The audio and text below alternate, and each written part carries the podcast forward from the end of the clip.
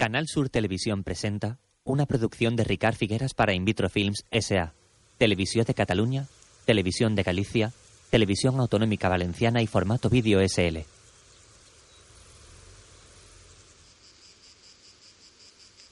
Con la colaboración del Departament de Cultura de la Generalitat de Cataluña y con el soporte del Institut Català de Finances.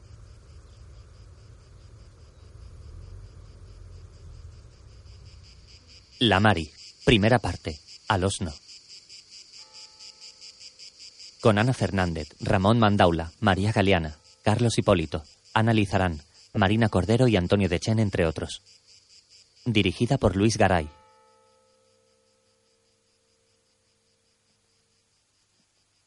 Una mañana temprano, una joven mujer delgada y morena camina por su casa de un pueblo enclavado en una sierra andaluza.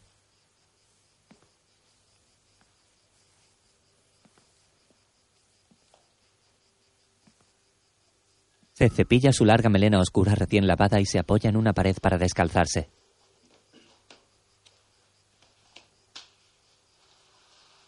Luego, se agacha despacio dejándose resbalar por la pared para buscar un rayo de sol que entra por una ventana.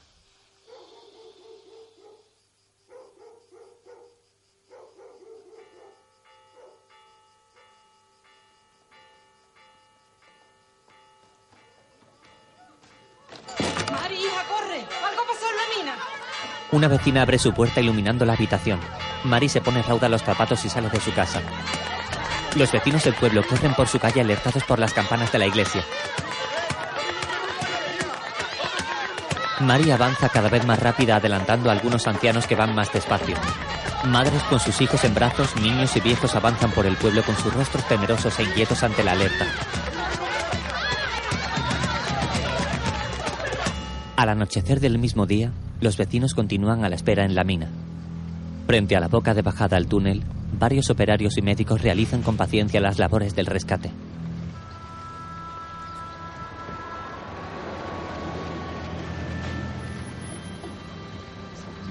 Las mujeres rezan oraciones en voz baja y en los rostros de la vecindad se muestra la preocupación y la ansiedad.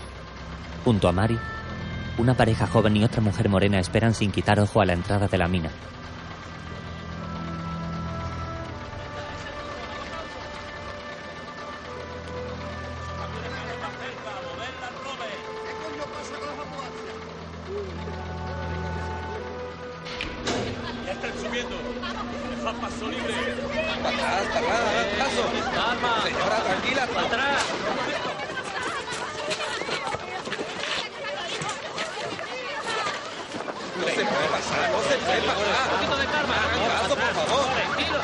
Guardias civiles contienen a la multitud que quiere acercarse.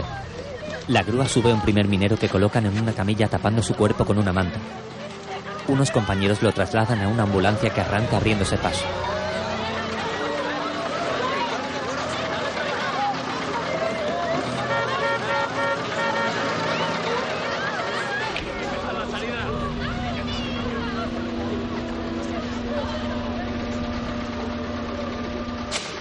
Ahora suben un nuevo cuerpo. Mari mira al frente y comprueba con dolor que se trata de su marido. El médico le toma el pulso y niega con la cabeza. Otros mineros tapan su cuerpo con una manta y lo trasladan en la camilla. Mari corre angustiada hacia ellos y levanta la manta para ver su rostro. Un hombre la agarra mientras ella le acaricia la cara al minero fallecido. Sus compañeros se lo llevan y Mari llora con desconsuelo.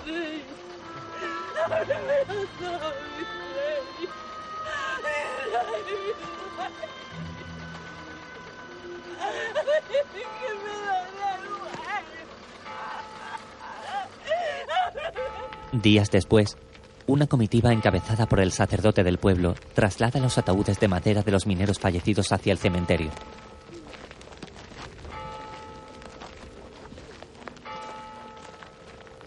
Cada familia acompaña su ataúd que portan a hombros los compañeros. Todos visten de riguroso luto. Más tarde, en el cementerio se disponen los ataúdes en fila. Son seis y el primero comienzan a bajarlo a la tumba agarrado por unas cuerdas. Mari llora con dolor arropada por su familia. Lleva un vestido negro y un velo del mismo color que cubre su pelo.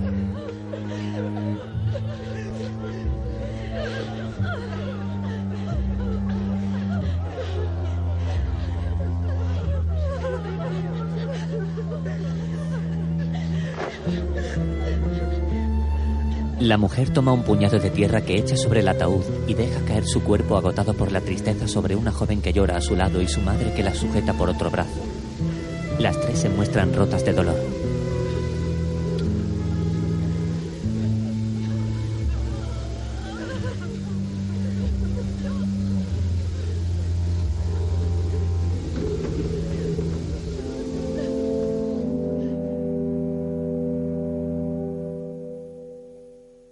Pasado el tiempo, un niño y una niña duermen juntos en la misma cama. Mary está a los pies y los mira esbozando una sonrisa melancólica. Luego sale de la habitación y cierra la puerta con cuidado. Después va hacia una mesa de donde toma un atillo. Su madre y la otra joven la esperan con gesto apenado. Ya no apañaremos, hija. Son muchos meses ya, madre. Espérate una mijita.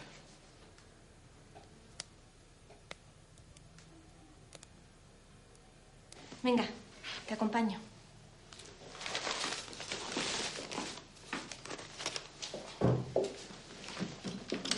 No salgan, ¿eh? Mary toma una maleta y su bolso y su madre la abraza con sentimiento de tristeza besándola en su mejilla.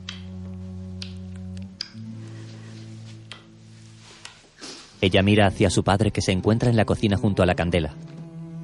Él la mira preocupado y Mary le dedica una sonrisa. El anciano asiente con su cabeza y ella los mira una última vez antes de marcharse.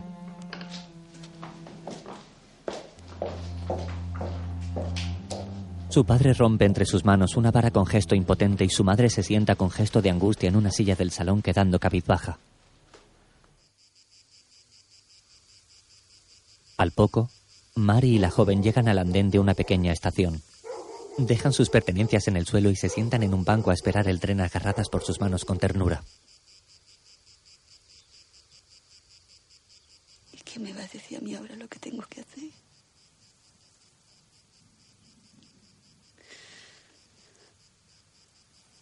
Maná, ¿cómo pierdo un hermío? Ambas se miran y lloran una vez más con mucha tristeza. Su hermana se levanta y se dirige al quicio de una ventana.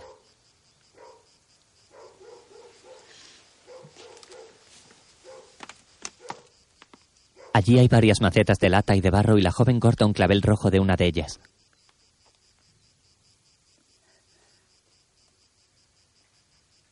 Huele el clavel y luego lo mira con gesto desolado mientras camina despacio hacia el banco donde está su hermana.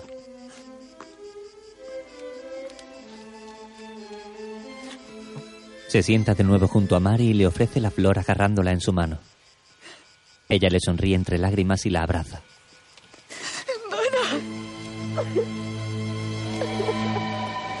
Más tarde, el tren que ha tomado Mary avanza con velocidad por los raíles.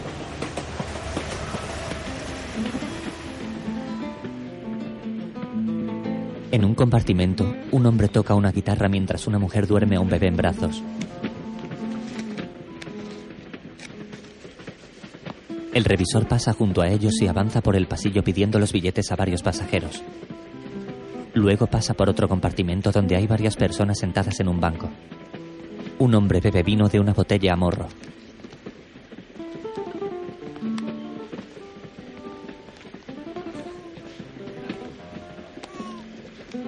El revisor prosigue caminando por el pasillo y en el siguiente compartimento dos hombres juegan a las cartas y hay dos mujeres a su lado.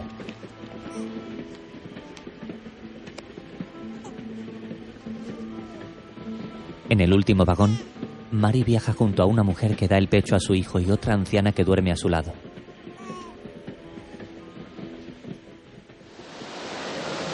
Más tarde, el tren llega a su destino, Barcelona. La locomotora inicia su frenada en las vías de la estación término. Varias personas esperan impacientes en el andén.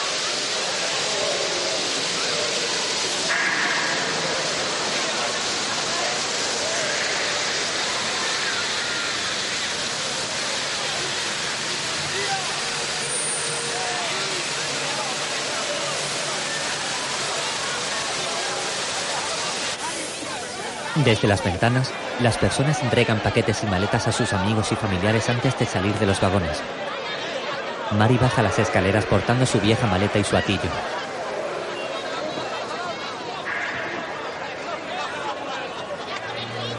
Camina por el andén entre la multitud mirando hacia la gran estación con gesto de sorpresa. Alza su mirada hacia el frontal de la salida, donde hay colgado un gigantesco cartel con una foto de Franco donde puede leerse 25 años de paz.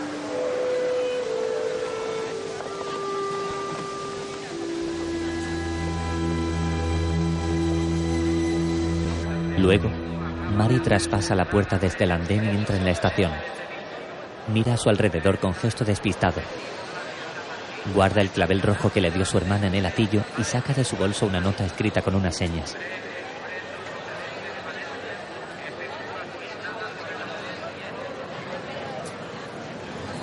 Se acerca a dos guardias militares y le pregunta a uno que lee la nota.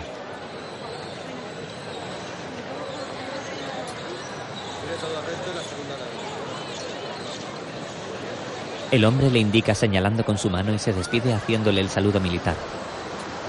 Mari sale de la estación y mira hacia la amplia avenida donde circulan dos tranvías con rostro alucinado.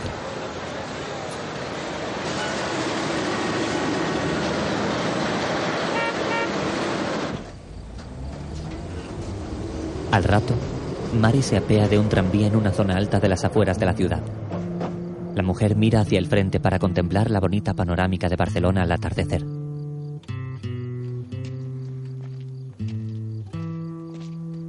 Después, Mari camina cruzando la carretera hacia una zona de chabolas humildes donde varias personas realizan diversas tareas.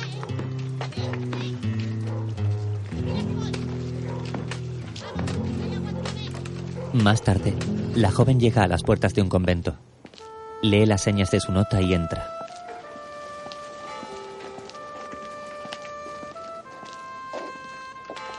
Al poco, una monja se reúne con ella y caminan juntas por un pasillo semioscuro. Tenemos 84 niñas y a todas les damos un vaso de leche por la mañana y otro por la tarde. A las más necesitadas les damos una rebanada de pan. A la hora de comer son 53, así que ya te puedes imaginar la de trabajo que hay. Los pasillos los friegan el sábado las internas. Tenemos 13. Huérfanas todas, pobrecillas. Aquí duermen también otras cinco chicas como tú, ¿sabes? Todas muy buenas chicas y temerosas de Dios. Aquí duermen las niñas internas. Ya puedes dejar tu maleta y todo. Esa es tu cama. Mañana ya meterás tus cosas en el armario. Vas a estar de maravilla aquí, ya verás. Ahora duerme. Mañana te presento a tus compañeras, ¿eh? Muchas gracias. Buenas noches. Buenas noches. Mari se sienta sobre su cama agotada y deja su atillo a un lado. Toma el clavel en sus manos con melancolía. Yo soy Reme, de Remedio. Yo Mari, de María. Bueno, cuéntame. ¿O te cuento yo primero? Al día siguiente, una monja acompaña a Mari a la consulta de un médico. ¿Cuánto hace que murió tu marido?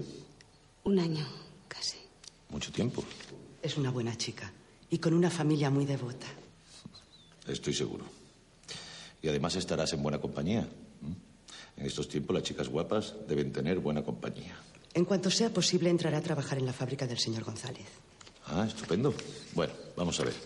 ¿Has cometido algún delito? ¿Has tenido algún problema con la Guardia Civil? ¿Yo? ¿Estás metida en política? ¿En qué? ¿Qué va a estar? Bueno. Pues ya está. ¿m? Aquí tienes tu certificado de buena conducta. Muchas gracias. Y sobre todo no te metas en líos. ¿no? Si tienes algún problema ya sabes dónde estoy. Adiós. Ay, se me olvidaba. No, hermana, déjelo. Las funciones del alcalde de barrio son gratuitas. Pero por las molestias, Considérelo un donativo. que Dios se lo pague. Las mujeres se marchan y el médico asiente con su cabeza caballeroso para despedirse. Más tarde, Mari está en la cocina con otra monja que pela unas patatas. Un joven llega a la puerta cargando unos cestos. Mari, el pan. El chico le habla en catalán disculpándose por traer los panecillos menos grandes por un problema y falta de tiempo. ¿Qué dice, muchacho? Cony, Que no me entero de nada. tu eres monja? Tu, deixa el pa aquí, no em distreguis la noia. El chico le dice a la hermana que Mari es muy guapa y que no la hagan monja. Ella le reprime echándolo fuera.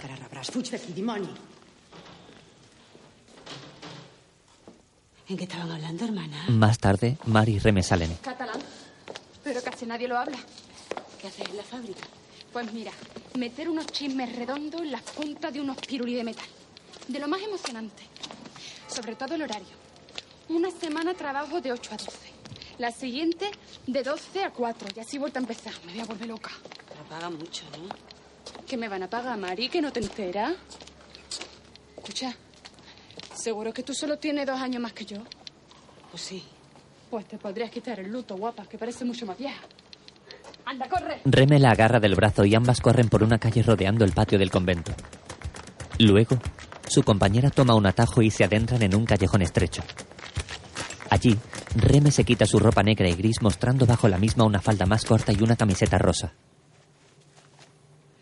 ¿Tú no se cuenta de la monja? Esas solo hablan de pecado y de irse al infierno. De su bolso saca unos tacones que cambia por sus zapatos y una servilleta donde esconde unos pendientes. Y el peor de todo es el padre Riquelme, porque te hace decir lo que uno ni siquiera ha pensado. Y mira que uno piensa.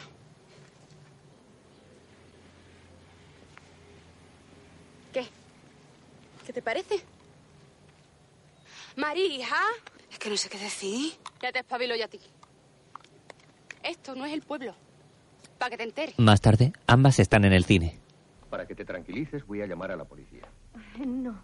En la pantalla, los protagonistas se besan en sus labios apasionadamente y Mari observa la escena arqueando una ceja ruborizada.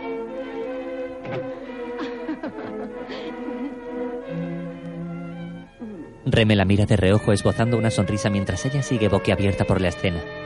Al finalizar, ambas salen de la sala.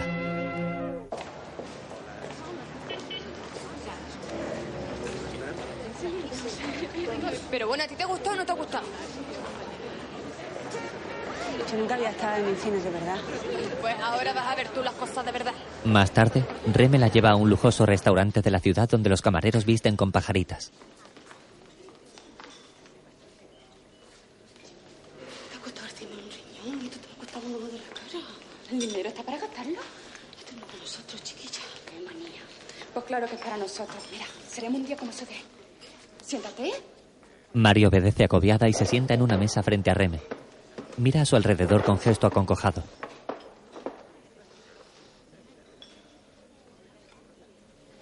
A mí no me gusta esta gente. Me recuerda a los capataces de la mina. Mira, Mari. Cualquier día nosotros vamos a ser como esas señoras de ahí. Yo siempre le juego los ciegos. Verás tú cuando me toque. ¿Quieres? Yo no pido tanto. Me conformo con traerme a mis hijos. Ríete. Ya verás cuando seas madre. Yo pienso esperar unos años. Nos han engañado, Mari. La vida no es ni vestirse de luto ni pasar hambre. La vida es muy bonita, es para disfrutar. ¿Está bueno? ¿Quieres probar? Ah, si te gusta te doy uno. Reme le ofrece el cigarrillo a Mari y mira a su alrededor. ¿Y de verdad? Coloca sus manos ocultando el cigarro antes de darle una calada.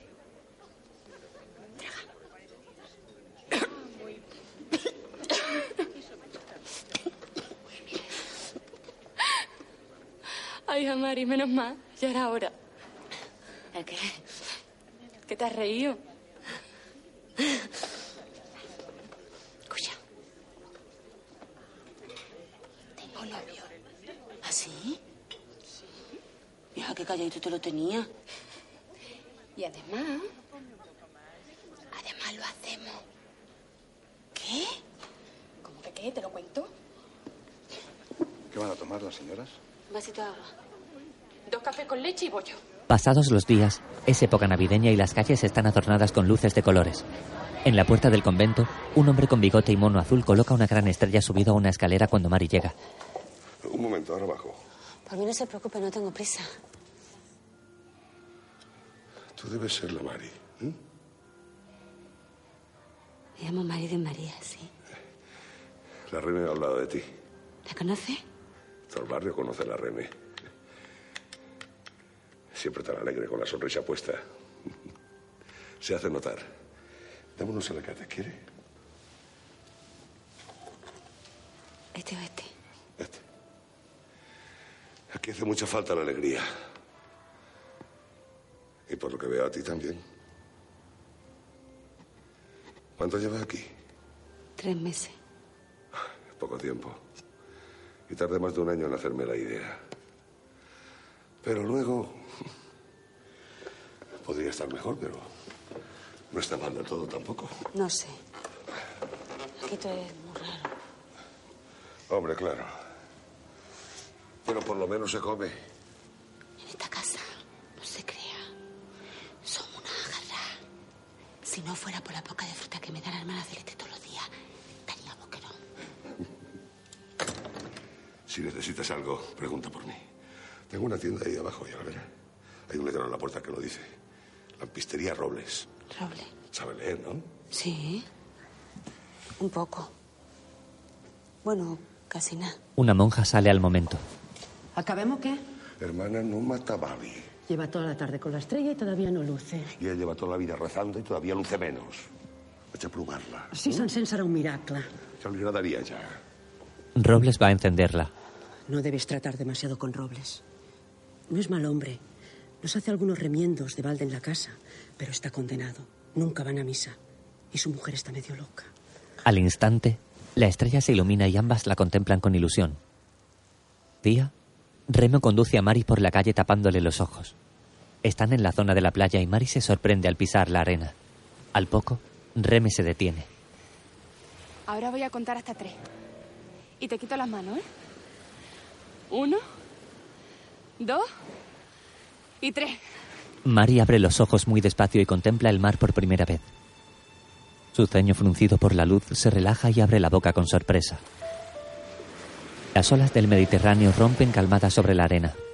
La joven espoza una sonrisa y su rostro se ilumina de felicidad. Su amiga permanece a su lado y le sonríe con orgullo y ternura. Cuando lo vean mis hijos no se lo van a creer. Con una inmensa sonrisa, Mari se acerca de una carrera a la orilla.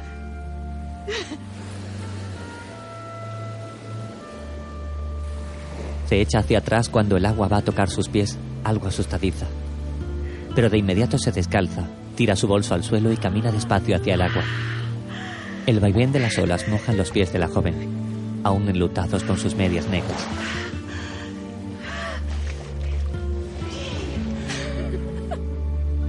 Ahora Mari toca el agua con sus manos sintiéndose muy feliz. Más tarde, ambas regresan al barrio. Joder, con el charco. Está aquí desde que he llegado. Si que ya no juegue con el agua sucia, que te va a coger una infección. Ay, coño, Marete, ¿qué te importa? Lo que hay que hacer es largarse de aquí. Buscar la suerte e irnos. Hola, Severiano. La reme, bonita. Acabado en tres. No, en cinco. Como gustes, pero tengo la corazonada del tres. Si yo no he ganado ni una miserable peseta con tus corazonadas. Bueno, venga, en tres, pero que sean dos. ¿Te vamos a hacer rica, no, amiga? No, Reme, que tú a mí... Mientras Reme compra al lotero invidente, el doctor sale de su consulta cercana y mira sonriente a Mari dedicándole una sonrisa. Ella siente algo tímida como un saludo y su rostro se ruboriza. Adiós, guapetón. Adiós, reme. ¿Nos vamos? Hace un poco de frío, ¿verdad?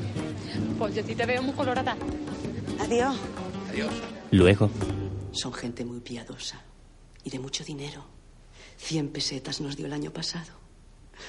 Ay, bendita Navidad que abre los corazones y los bolsillos de la buena gente.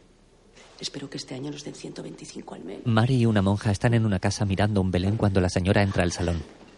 Parlàvem del naixement. Quina preciositat. I que bonic que està el nostre nen Jesús. Ah, que Déu li ho pagui, senyora. Dale las gracias, Mari. Mari. ¿Te gusta? No. Es que me acordaba de mi pueblo, de mi gente. Pero si es precioso, ¿verdad que sí? Estas fiestas hacen que una recuerde demasiado. ¿Te llamas Mari? María Vázquez Librero. Tingui una estampeta de la nostra mare auxiliadora perquè la protegeixi a vostè i a tota la seva família durant tot aquest any. Moltes gràcies. La monja guarda el sobre y le da una estampa de María Auxiliadora. La luz les acompañará a la porta. Su criada las acompaña y la señora mira a Mari compasiva. A lo mejor las próximas navidades ya puedes estar con los tuyos. Pues claro que sí.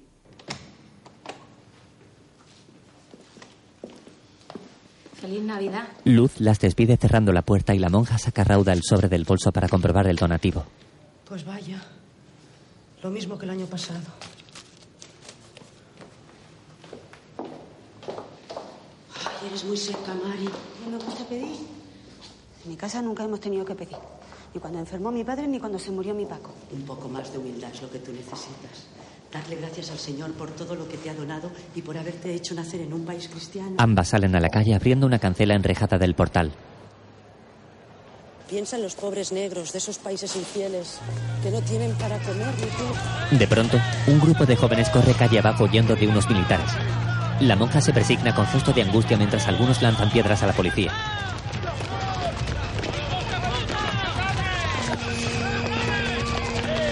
La hermana agarra a la Mari y entran de nuevo al portal para refugiarse del alboroto.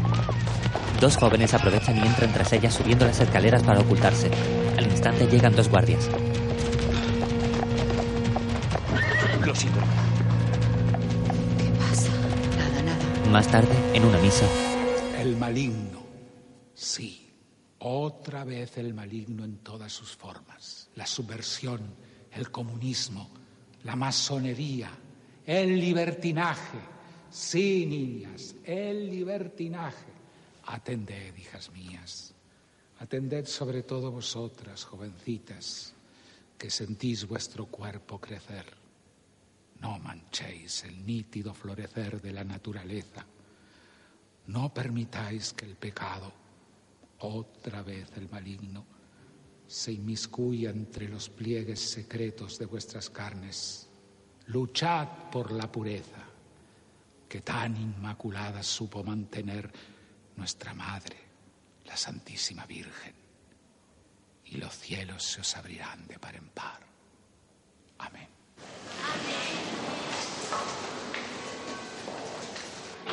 una monja abre la puerta de la capilla y las niñas huérfanas salen en orden.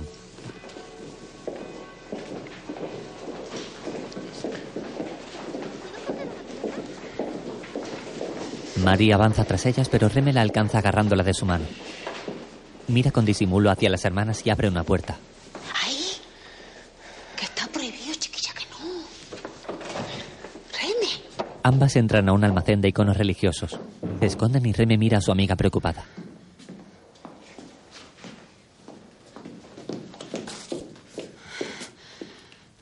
Bueno, ¿qué? Que estoy preñada.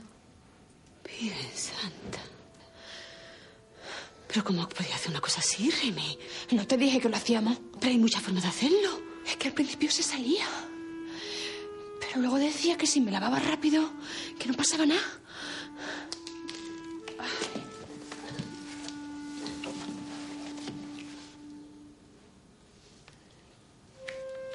José Mari quiere que me lo quite. No. Tú no puedes hacer eso, Reme. Si no me lo quito, le pierdo a él. Y yo quiero a José Mari. Además, si se enteran las monjas, me largan. Pues te vas con tu novio. O casada y ya está. Si lo haces pronto no se va ni a notar. José Mari no se casa. ¿Y tú quieres a ese hombre, Reme? No ves lo que te está haciendo. Me ha dado una dirección. Dice que es un médico muy bueno.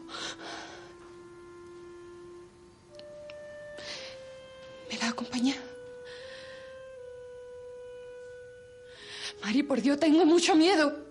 ¿Y luego qué? Cuando ese hombre te deje de creer, ¿quién te va a querer luego? Bueno, ¿vienes sí o no? La Mari mira a Reme apenada y la abraza con cariño.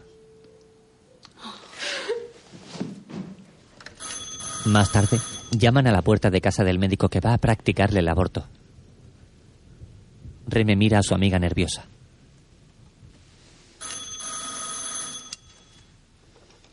Una mujer abre la puerta con cautela. Pasa rápido. Las jóvenes entran y la mujer se cerciora de que no hay nadie en las escaleras. Luego cierra la puerta. Las chicas esperan y la señora abre una puerta de la casa haciéndolas pasar. ¿Quién es la enferma? Yo. No está enferma. ¿Has traído el dinero? Reme saca de su bolso un sobre que le entrega a la mujer y cuenta los billetes. Reme se muestra nerviosa.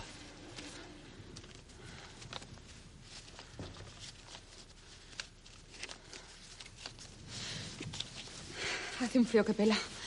Si eres tan señorita, vete a una clínica con calefacción. Esperad aquí.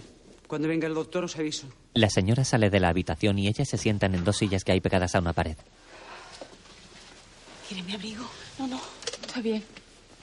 Gracias. Los médicos buenos tienen la pared blanca.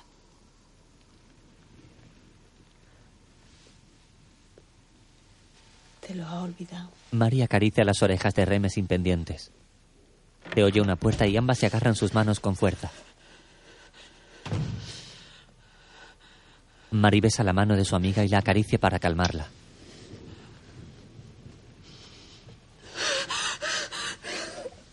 Reme llora angustiada y con ansiedad echándose en su regazo. La Mari mira por la rendija entreabierta de la puerta cómo la señora prepara en la sala contigua una mesa colocando una toalla blanca sobre la misma.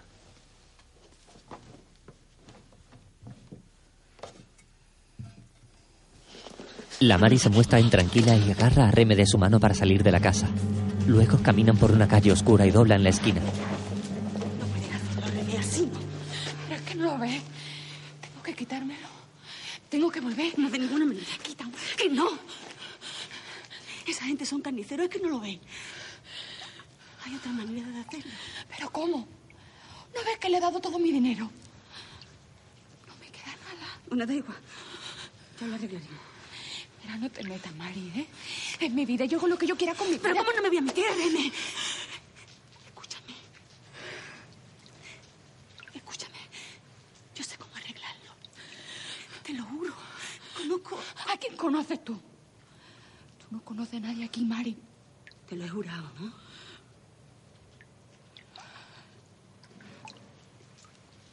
Te vas para el convento. ¿Te acuerdas? Y esperas a que yo llegue. Todo va a salir bien. Mari acaricia el rostro de su amiga con gesto consolador y le da su mano. Reme la mira aún con lágrimas en sus ojos y se marcha por esa misma calle. Mari gira la esquina de nuevo y avanza pasando junto al portal del Matasanos. Luego camina con celeridad.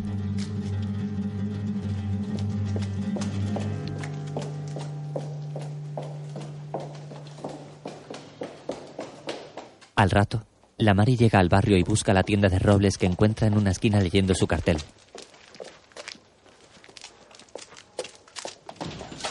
Entra y lo encuentra despachando a otro cliente. Robles la mira con seriedad y ella espera. Bueno, pues nada, te lo miro mañana en el almacén. ¿m? Porque, claro, que ahora... Ahora, ahora. Coño, es que lo necesito. No, pues deja que lo busque con calma. Venga.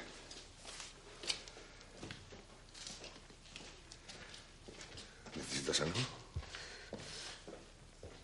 Que no conozco a nadie fuera del convento. Robles asiente con su cabeza comprensivo.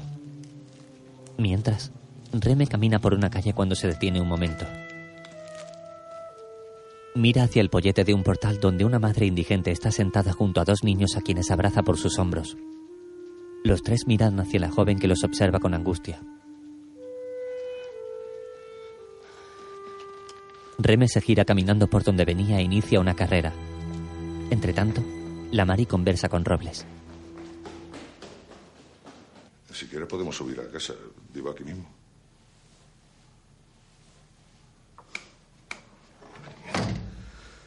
No debes creer todo lo que te digan las monjitas. No soy tan malo. Siéntate. Mari lo mira asustada y nerviosa. Luego observa los estantes de la tienda donde tiene sus productos ordenados y toma asiento en una silla. Robles se coloca frente a ella y la mira con atención dispuesto a escucharla.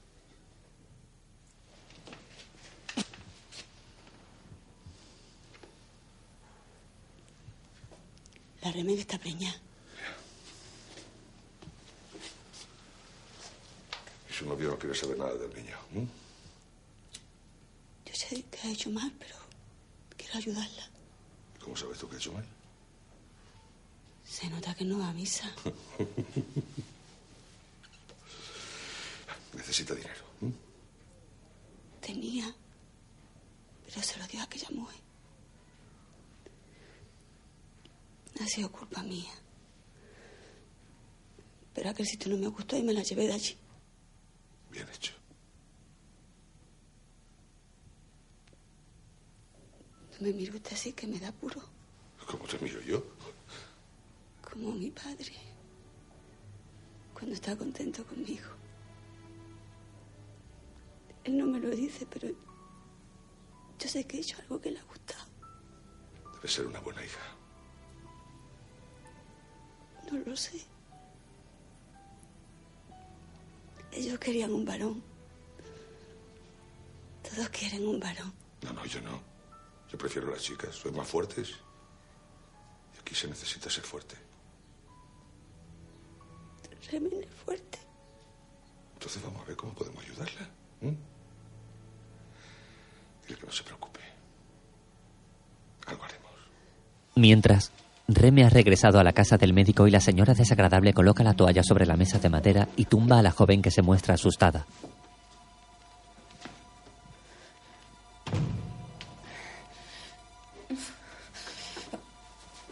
Reme abrocha su Rebeca con gesto de frío y nerviosismo. Mientras, en el convento, las niñas ensayan.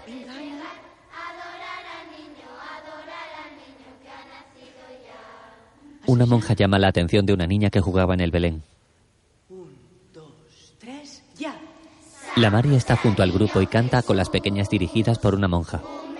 Mira con inquietud hacia la puerta de la capilla mostrándose inquieta por la ausencia de Reme.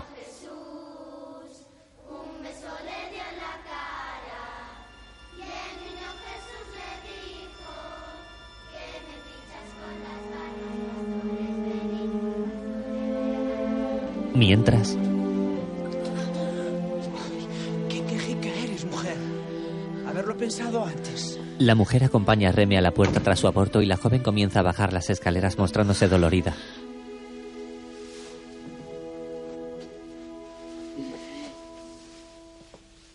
Entretanto, en la habitación compartida de las jóvenes acogidas en el convento, todas duermen en sus camas plácidamente. La Mari se mantiene despierta con rostro impaciente y mira hacia la cama vacía de Reme que está a su lado.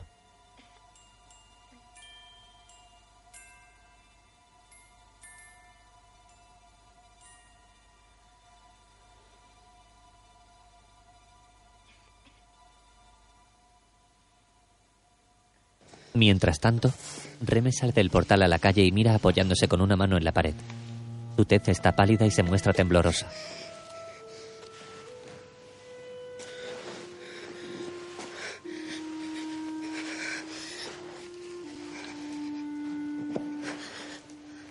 Al llegar al portal contiguo, la joven se agacha despacio sentándose en el pollete con gesto abatido.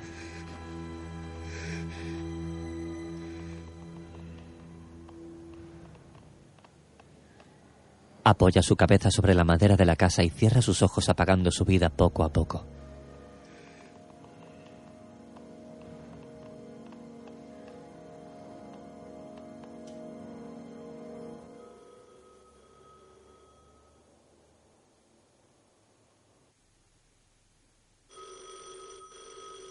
Al amanecer, el teléfono del convento suena en un despacho.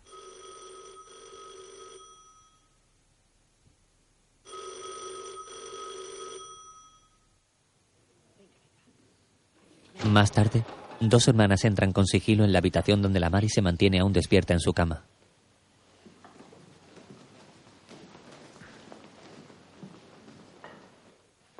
Una monja queda en la puerta cuidando de no despertar a nadie y la otra entra dirigiéndose al armario que hay junto a la cama de Reme.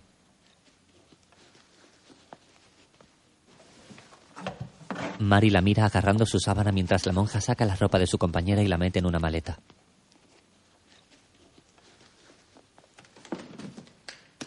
Luego la cierra y se marcha de la habitación. Mari se incorpora intranquila. ¿Dónde está la Reme? Las hermanas se van cerrando la puerta tras de sí.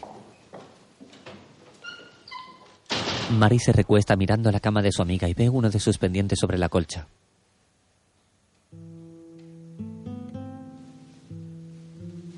Se levanta con cuidado de su cama y se agacha para tomar el pendiente en su mano mirándolo con rostro apenado. Al día siguiente, todo el convento está en la iglesia y el cura bendice desde el altar. Ite misa est.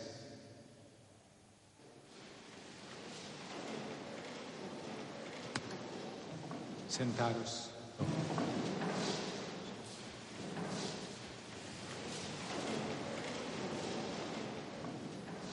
Debo daros una triste noticia. La reme ha muerto. Mari alza su mirada con gesto incrédulo y de dolor. En el coro, Robles arregla una lámpara y se asoma por la celosía buscando a la Mari atónito.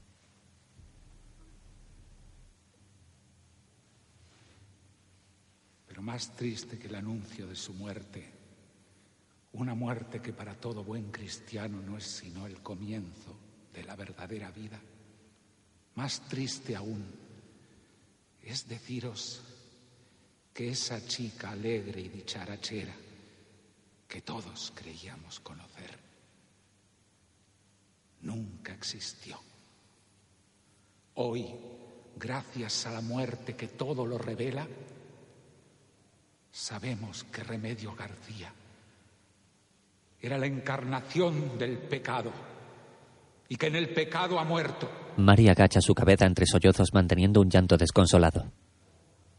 Esta madrugada llena de lodo y vergüenza ha regresado al reino de los infiernos del que había salido para tentarnos y llenarnos de oprobio y pecado.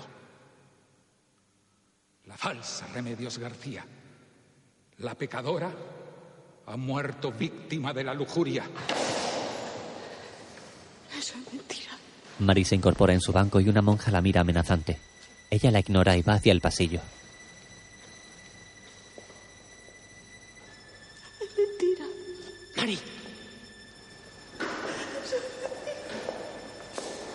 La joven llora y sale de la iglesia corriendo.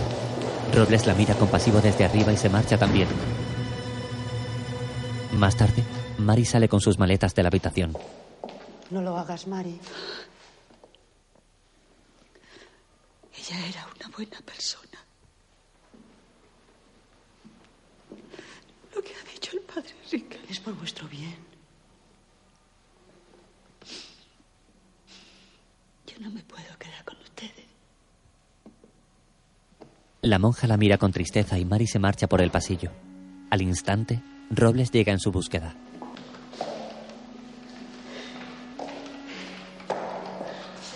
Mari, La joven tira sus maletas y se abraza al hombre llorando. Dicen que las remes lo he oído.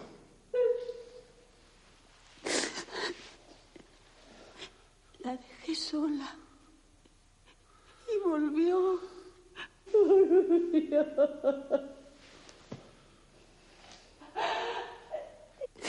Y ellos, ellos dicen... Tengo que irme de aquí.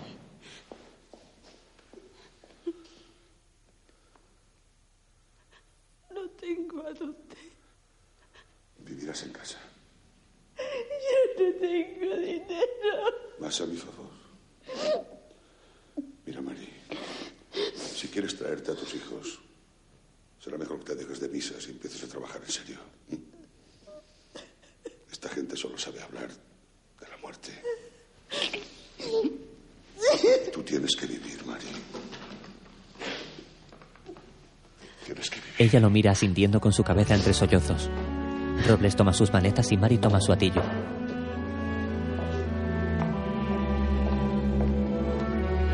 Ambos salen por la puerta del convento donde sigue colgada la estrella navideña y avanzan por el patio para marcharse para siempre.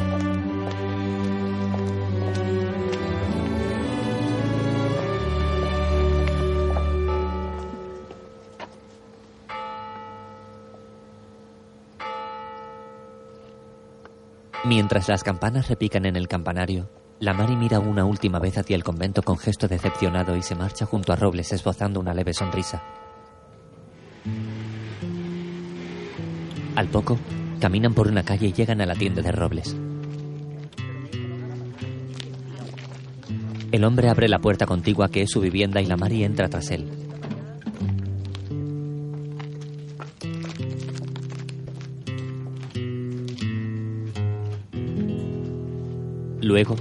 Están en un cuarto desordenado.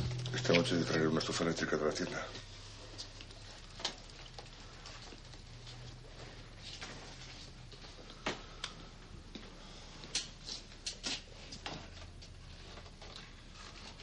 Ya sé que no es un lujo, pero por lo menos podrás estar sola. ¿Es verdad que su mujer está, está enferma? Ya veo que también te hablaron de ella. No te preocupes, no te va a hacer ningún daño. Hoy no se encuentra muy bien y está acostada. Mañana la verá. Y hablaremos. Robles la deja en la habitación y ella mira curiosa a su alrededor.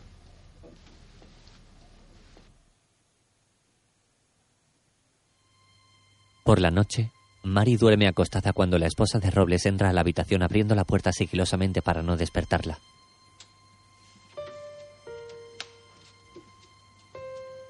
La mujer mantiene los ojos muy abiertos y se acerca despacio a la joven a quien contempla sonriente. Mari despierta y se asusta al verla.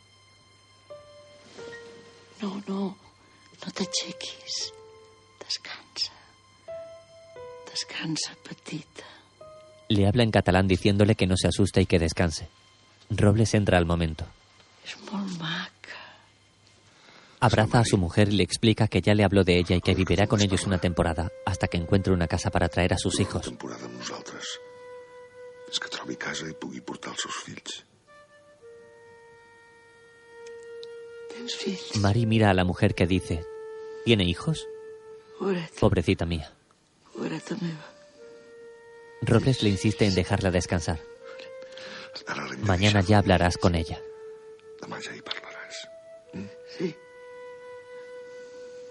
El hombre la abraza por su hombro, sonríen a la joven y salen de la habitación despacio. La Mari los mira desde la cama. Robles la mira desde la puerta. Perdona. Nuestro hijo murió haciendo la mili. Buenas noches.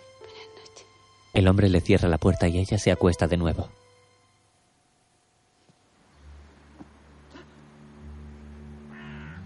Más tarde, en un cementerio, varias personas se reúnen junto a un ataúd que han depositado en una tumba. Un sacerdote joven espera a que los operarios suelten las cuerdas y se coloca ante la tumba. La María está de luto junto a Robles y unas mujeres lloran muy apenadas.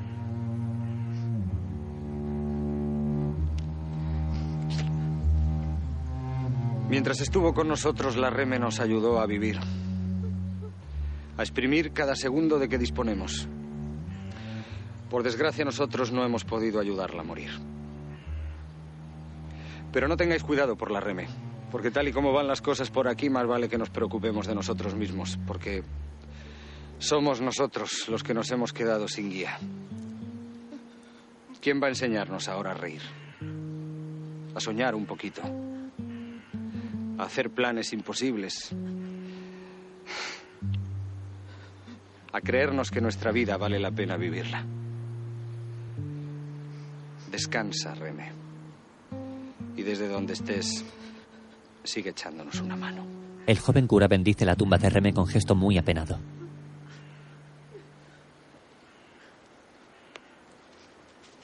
Luego toma un puñado de tierra en su mano que esparce sobre el ataúd.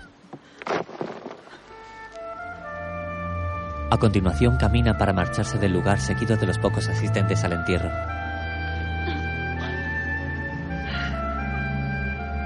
La Mari queda a solas llorando de manera compungida mirando hacia la tumba. En su mano aprieta el pendiente de plata y coral que su amiga perdió.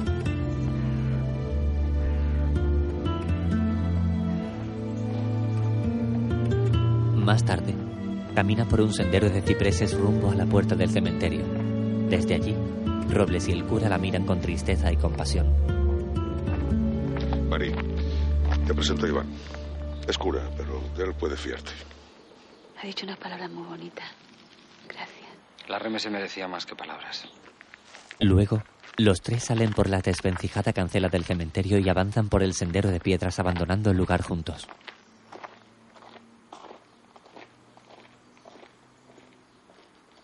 Al rato, llegan al humilde barrio y caminan por una bulliciosa calle.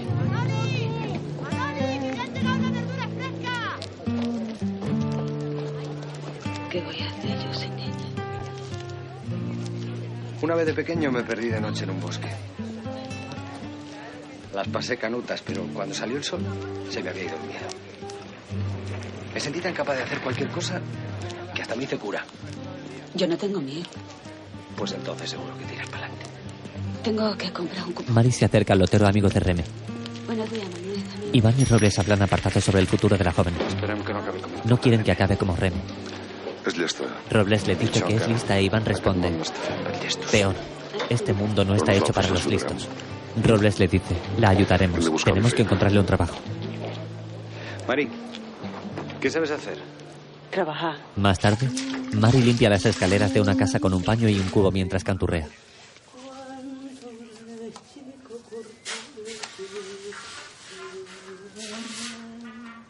Mira hacia una ventana donde una pareja se besa y sonríe despistada. El cubo cae al suelo empapándolo. Al poco, una señora llega y la mira ofuscada. Mírala. Pues si te pagamos para que fríes la escalera, no para que la inundes. Se me ha caído. Se te ha caído, no me extraña. Y no haces tú mucha cara de haber fregado suelos. Seguro que has tocado pocas fregonas tú. ¿Qué, ¿Es la primera vez que tienes un, un cubo en las manos? Mírala. Pero si es que no sabes ni coger la valleta, hija de mi vida. Otra señora mayor sale de su casa y contempla la escena. Ay, Virgen Santa. ¿De qué pueblo debes venir? ¿Y usted de dónde viene? ¿De la corte real? A mí déjeme en paz, Genara, que no estoy hablando con usted, ¿eh? Así está mejor. Que ya nos conocemos todos, señorona. La mujer se marcha. Es una marquesa del pan pringao. Si no fuera por un hermano falangista que murió en la guerra, estarían todos recogiendo esparto. A esa, ni caso. Bueno, dime algo. Me llamo Mari de María. Soy de Huelva. ¿De Huelva, Huelva? Ay, hija mía. No, de un pueblo. ¿De dónde? De, de Alorno. Ay, pero si somos casi paisanas, ven acá para acá. Ay, qué guapísima soy la alornera. Mira, me llamo Genara. Vivo en el tercero primera. En cuantito acabe de recoger esto, te viene a mi casa a tomar un café con leche, ¿eh? Más tarde, en casa de Genara, Anda, hija, siéntate y cómete un dulce. ¿Son del pueblo? Mm. Todos los meses me mandan un paquete con todo. Dulce, tocino, piñel, morcilla. Ay, madre mía, cómo huelen las morcillas. ¿Eh? Huelen a casa. Espérate, te voy a enseñar una cosa. Genara toma de una ventana una maceta de un geranio blanco. Mm, ¡Qué preciosidad! Mira, qué geranio más precioso. Este me lo traje yo de Villanueva. Es tierra de mi huerto. Ocho años hace que no piso el huerto. Yo no pienso estar tanto tiempo aquí. ¿Y por qué no? Tú no te puedes imaginar lo bonito que es añorar. Yo a Villanueva la quiero más desde que estoy aquí. Te voy a confesar una cosa. Cuando se lleva fuera mucho tiempo, uno aprende que la tierra es igual de buena en todas partes. Mira, mira qué maceta, qué preciosidad. Pues esta la he plantado aquí con tierra de aquí. Y está tan hermosa como las otras. Anda, come mamu, ¿eh? Tú lo que tienes que hacer es quitarte ese luto y casarte. Anda. Están los hombres por ahí como locos buscando una flaca. Te encuentras uno con buenos dineros y a vivir. Yo, cuando me enteré que mi Nazario hacía chapuza por su cuenta, plegué de la fábrica y dije, ¡uh! Ya no doy más golpes. Además que si te encuentras uno trabajador, mucho mejor, porque no aparece por casa y esa ventaja que tiene, ¿no? Yo lo que necesito son más escaleras que limpiar. Pasado el tiempo, Mari cuenta el dinero ganado y lo mete en varios sobres. La mujer de Robles pasa a su dormitorio. Et faig nosa? Que si molesto. La Mari se levanta sonriente de su cama y se acerca a la señora. Ella le da un paquete envuelto de regalo. ¿Para mí? La mujer asiente sonriéndole y Mari toma el regalo para abrirlo con rostro de felicidad y sorpresa. Ábrelo. Mari desempaqueta el regalo con nerviosismo y saca un vestido en tonos tierra que mira boquiabierta. Amparo.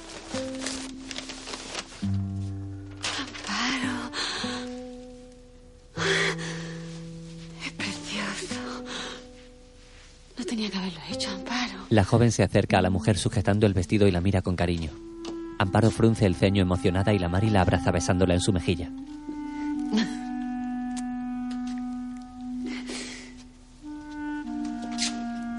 Amparo se acerca ahora a una estantería donde Mari tiene una foto familiar donde aparece junto a su marido y sus hijos. En otras aparece de pequeña con su madre. Te hará bien un poco de color. La mujer se marcha del cuarto con gesto entristecido y Mari la mira confusa. Luego gira su cabeza y se percata de que ha mirado sus fotografías. Por la noche Mari duerme en su cama.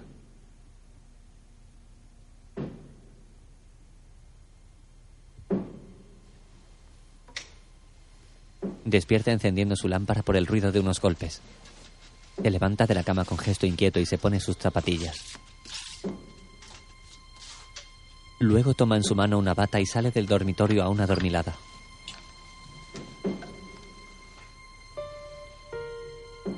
Mira hacia los lados del pasillo y ve una zapatilla de amparo en el relleno de las escaleras. Se agacha a recogerla con preocupación. ¿Amparo? Los golpes se siguen escuchando y Mari se incorpora yendo a las escaleras. Desde allí mira hacia abajo y arriba afinando su oído y descubre que vienen de la azotea. Enciende la luz mirando hacia arriba. ¿Amparo? En la azotea la puerta se abre y se cierra por el viento de manera constante. Mari llega y sale buscando a la mujer.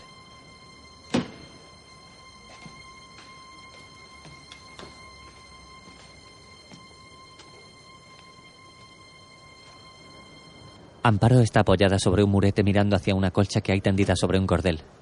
Mari se acerca a ella despacio.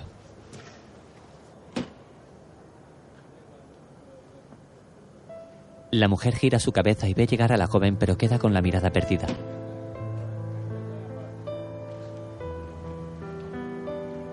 Mari le acaricia cuidadosamente su mejilla. La mujer la mira ahora con gesto tembloroso y confundido.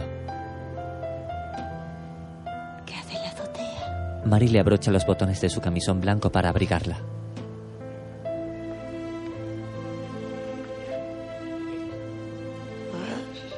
Le dice en catalán que a veces no sabe cómo ha llegado a ciertos lugares y luego se despierta. No hablarà castellano, no. No li diguis res al meu marit. Que no la entiendo, Amparo. No le digan nada a mi marido. Bastante ha sufrido ya el pobre. No. Pero no vamos para abajo, que aquí se va a enfriar. ¿Qué le pasa, Amparo? ¿Qué le pasa? Al rato, Amparo le enseña un álbum con fotos de su hijo. Y me imagino que aún estoy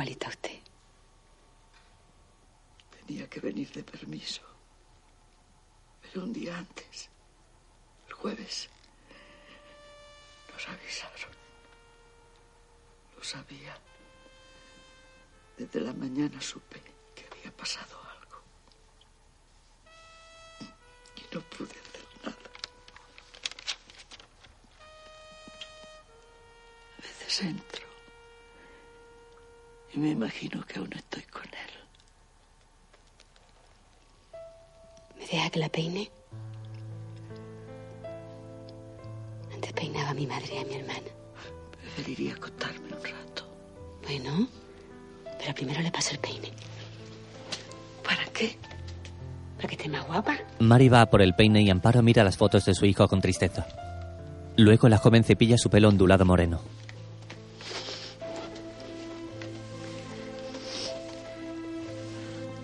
¿Sabe que usted es muy guapa, Amparo? No está bien que se descuide así. Robles entra al momento y enciende la luz. No, que no podíamos dormir. Amparo mira a Mari con una sonrisa cómplice y Robles se sienta junto a su mujer cariñoso. Estás muy maca.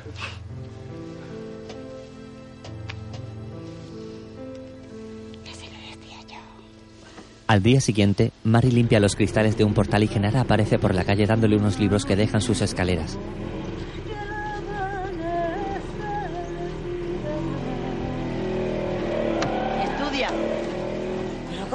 Estudie si casi no se lee? Con eso aprenderás. Ni te cuento lo que vamos a hacer tú y yo. ¿Qué vamos a hacer? Ya lo verás. Aunque no te lo parezca, Mari, esta mierda del mundo está cambiando. Y de aquí a nada, si no sabes leer, no te van a dejar ni fregar las escaleras. Mira, si te atasca en algo, le pone una rayita debajo y mañana se lo pregunta a Robles, ¿eh? Que ese sí que lo sabe todo. Que ya soy muy vieja para estudiar, Genara. Y quítate ya el celuto de una vez. Genara le sonríe y sigue su camino por la calle. Mari toma los cuadernillos de estudio que le ha dejado y los mira frunciendo el ceño. Mira hacia la calle con disimulo y los lee ahora con interés. Entra al portal y se sienta bajo las escaleras manteniendo la puerta abierta mientras los ojea.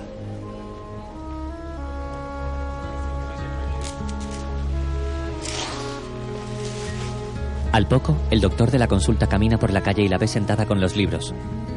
Como en otras ocasiones, le dedica una dulce sonrisa como saludo que ella corresponde esbozando otra leve sonrisa.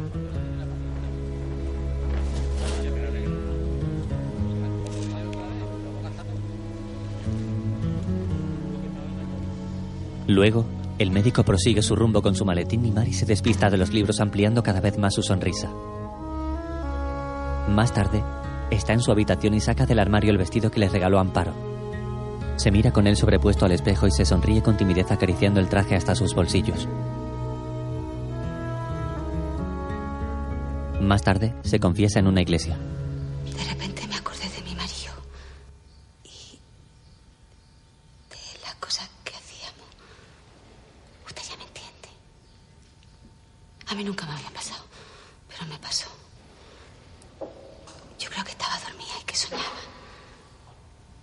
Pero a lo mejor no estaba dormida del todo porque notaba una cosa muy rara. No sé explicarlo, era como... como si... ¿Qué más? Es que no he acabado. La verdad, verdad, es que durante un rato estaba despierta. Y seguía con los pensamientos. Te estoy preguntando por tus pecados. ¿Tienes alguno o no? He pecado tener malos pensamientos, padre. Que yo sepa, no. Y no me llames padre, me llamo Iván. Ya te lo dije. ¿El del cementerio? Claro, ¿Y el padre Rodrigo? está enfermo. Bueno, Mari, ¿tienes algún pecado o no? Ahora no sé. ¿Y entonces qué haces aquí arrodillada? Es que quería comulgar. Pues hazlo. Dios estará contento de visitar un alma buena. Mari, es la vida la que ha cometido un pecado contigo. Perdone, padre. Digo, Iván. Pero es que no sé lo que me quiere decir. Mira, espérame después de la misa. Y ahora ve con Dios y reza lo que quieras. Iván cierra la compuerta del confesionario y Mari se marcha extrañada. Más tarde, Mari lo acompaña a una casa donde da la comunión a una anciana moribunda. El cuerpo de Cristo. La señora está en una cama junto a las puertas abiertas de su casa. Muchos vecinos la miran desde la calle preocupados y Mari está junto a dos niños. Se va a morir. Tú no estar aquí, hijo. Anda, vete a jugar con otro chiquillo. Te pedimos, Señor, que tu sierva Josefa, ya que participó en el sacramento de tu misericordia infinita, consiga también participar de tu eterna luz. Por nuestro Señor Jesucristo.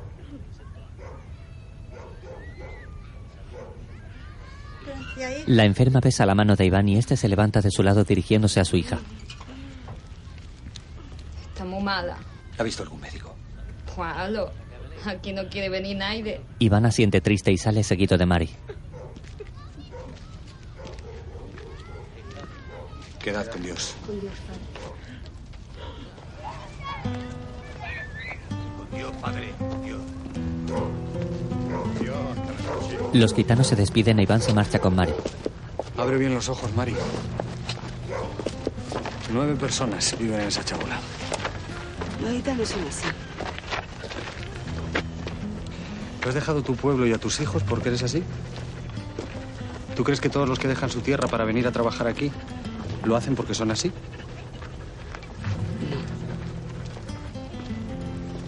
Pues eso es lo que te estaba diciendo en el confesionario, Mari.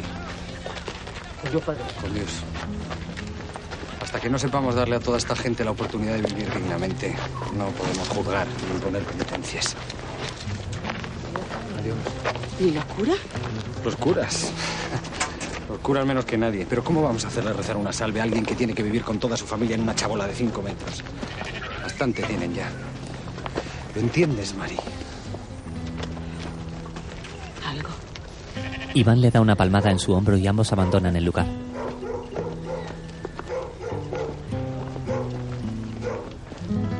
Más tarde, Mari está en su habitación. Toma un billete de lotería no premiado y lo rompe. Luego, saca de su monedero el nuevo que ha comprado y lo coloca en su estantería junto a las fotos familiares y una vela que tiene encendida.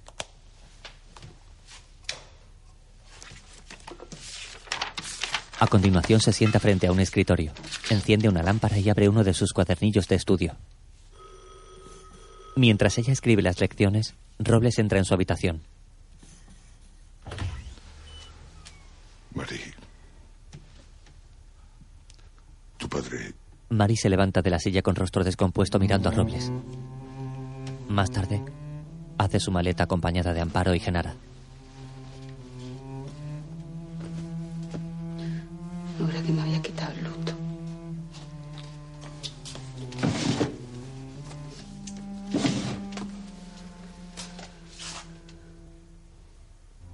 No voy. No quiero ir. Genara y Amparo se miran entre ellas sorprendidas. Mari deja la ropa y se sienta al borde de su cama. Ya lo he dicho. No quiero volver al pueblo a enterrar más gente. Tengo el taxi abajo. Eh, bueno, darnos prisa, tren. no vamos a marchar. Solo volveré a no traerme a mis hijos. Y a mi madre. La pobre que solita se ha quedado. Tengo que trabajar. Tengo que trabajar mucho. Tengo que trabajar. Tengo que trabajar mucho, mucho. Traérmela conmigo. Tengo que traérmela conmigo. Más tarde, la Mari vuelve a su rutina con más fuerzas que nunca. Riega sin descanso las escaleras y zonas comunes de varios pisos.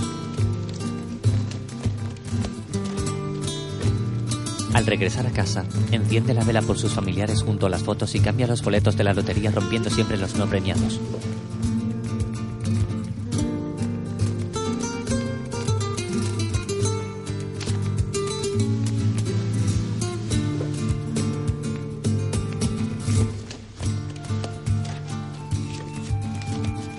Cuando cobra, cuenta sus billetes y monedas que reparten distintos sobres para su ahorro.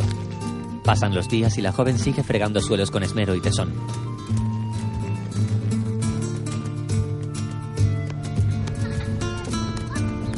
Un día, porta un cesto de ropa junto a Genara y entran en un patio de vecinos.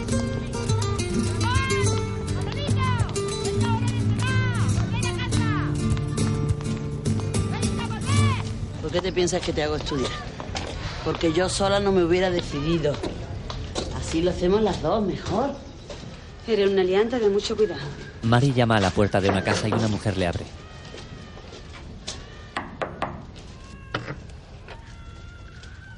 Buenos días. Buenos días. Su ropa. ¿Está bien? La señora toma el cesto con la ropa limpia y planchada. Buenos días. Buenos días. Al momento, un hombre sale y Mari y Genara se miran entre ellas. Luego, la mujer regresa y les paga. Hasta lunes. Tú no debes de trabajar para esta gente, Mari. Los jefes de bloque son unos hijos de puta. No veas cómo controlan. Por la noche vienen y se asoman a las puertas para ver si han metido a alguien a dormir. ¿Me pagan? No. Yo necesito el dinero. Tú lo que tienes que hacer es estudiar y no lavar la ropa para estas gentuzas. Mira, se llama la escuela de adultos. Lo vamos a hacer por la noche en la parroquia, ya verás. Yo no tengo tiempo para estudiar. Claro que lo tiene. Te imaginas tú y yo con el graduado escolar. Me tienes que ayudar a convencer a las demás. Vamos a conseguir que en este barrio las listas sean las mujeres. De verdad que no puedo. Pues ya te he apuntado. Si viera qué profesor más lindo tenemos. Buenos días. Buenos días. Su ropa. Gracias. Más tarde, en clase, Antonia del Benito me ha dicho que si puede ir a trabajar a su casa. Tiene muy buena referencia. ¿Cuántas horas? Pues no sé, un día a la semana, creo. Pero seguro que te queda tiempo. Y más tiempo tendría si no me hiciera venir aquí. al instante, el profesor entra a la clase. Es Iván el cura. Me alegra mucho verte por aquí. Y a ti también, Genara. Es el profe, se llama Iván. Ya lo sé. Oh, estupendo. Le gustas. ¿Te quieres callar? Mm. Es cura. Oh, Hoy en día los curas ya no son lo que eran. Bienvenidas y gracias por venir. Sé los sacrificios que hacéis para poder asistir a esta clase. Sé que sacáis horas de donde no las tenéis. Bueno, vamos a empezar con un dictado muy sencillo. Las alumnas toman sus lápices para escribir. Esto que vamos a hacer es muy importante, ¿eh? Genara le guiña un ojo sonriente. En otro momento, Mari limpia un portal. Ole. Buenos días. Buenos días. El médico la saluda y camina hacia su consulta. Buenos días. Mira tímidamente cómo el hombre entra en su negocio de enfrente y sigue limpiando. De pronto, un coche se detiene junto a una puerta de fila y unos hombres bajan para llevarse a un joven.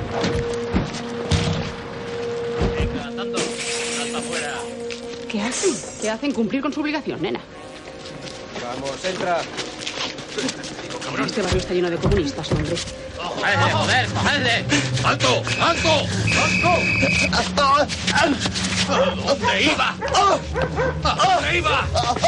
Dos guardias lo patean y Mari intenta frenarlos, pero la vecina le agarra. El médico la mira desde la puerta de su consulta.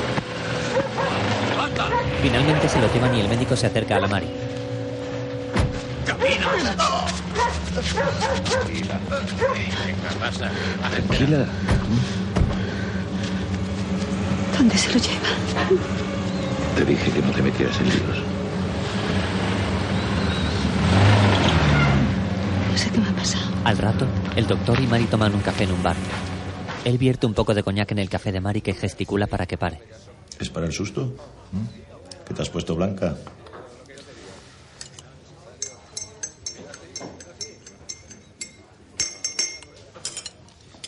Anda, bebe. Has hecho una tontería, ¿eh? Estas cosas no son para mujeres. Lo estaban matando. Venga, no exageres. No me gusta ver cómo pegan a las personas. Bueno, a ver. Cuéntame cosas. ¿Cosas de qué? De ti. De tu vida. ¿Mm? ¿Y qué quiere que le cuente? Si ya lo sabe todo. Los papeles lo ponen bien claro. Yo quiero saber. Lo que no está en los papeles. Y además, oye, tú te amé. Que tan viejo no soy. ¿O sí? Mari le sonríe y aparta su mano de la de él nerviosa. Por la noche, en clase, Yo conozco esos nervios. Es por lo del hombre que le han dado la paliza esta mañana. Y un rábano. No se tenía que haber metido en lío. ¿Pero qué dice? Los problemas no se resuelven protestando. No, se resuelven como tú, calladita. Y dentro de 10 años ganarás la misma miseria que ahora. Lo que pasa es que los que sois como tú, pues tenéis esa ventaja, que hay otros que luchan por vosotros. Por mí nadie hace nada. Buenas noches. A lo mejor el hombre que han detenido hoy estaba luchando para que tú tengas un salario más digno. Perdonad el retraso, pero es que se han vuelto a reventar los desagües. Bueno, vamos a copiar estas palabras. Iván escribe con tiza en la pizarra. Mi padre decía que nosotros tenemos que ver, oír y callar. Tu padre está muerto y tú estás bien viva. Y tener miedo es una cosa muy mala. Mari, Genara, ¿podéis callar un poco? Parecéis crías. Más tarde, Mari recoge la cocina en casa de Robles cuando toma unos platos y los cubiertos se caen al suelo.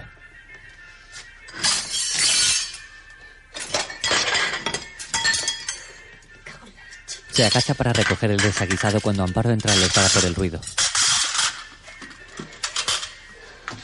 Lo siento, es que estoy muy nerviosa. Deja, deja. A ver si salvamos algo. Soy muy torpe. Ya me decía mi madre que cuando era chica que no sabía de dónde había salido yo. Está hablando con mi hermana Pepa. Mi madre no está bien. Casi no come ni nada.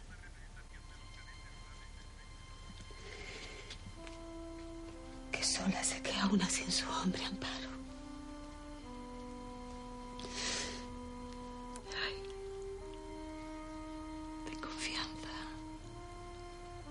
Pronto tendrás una buena noticia. Muy Al punto, Robles entra en la casa acompañado de una monja del convento que mira sonriente a la Mari.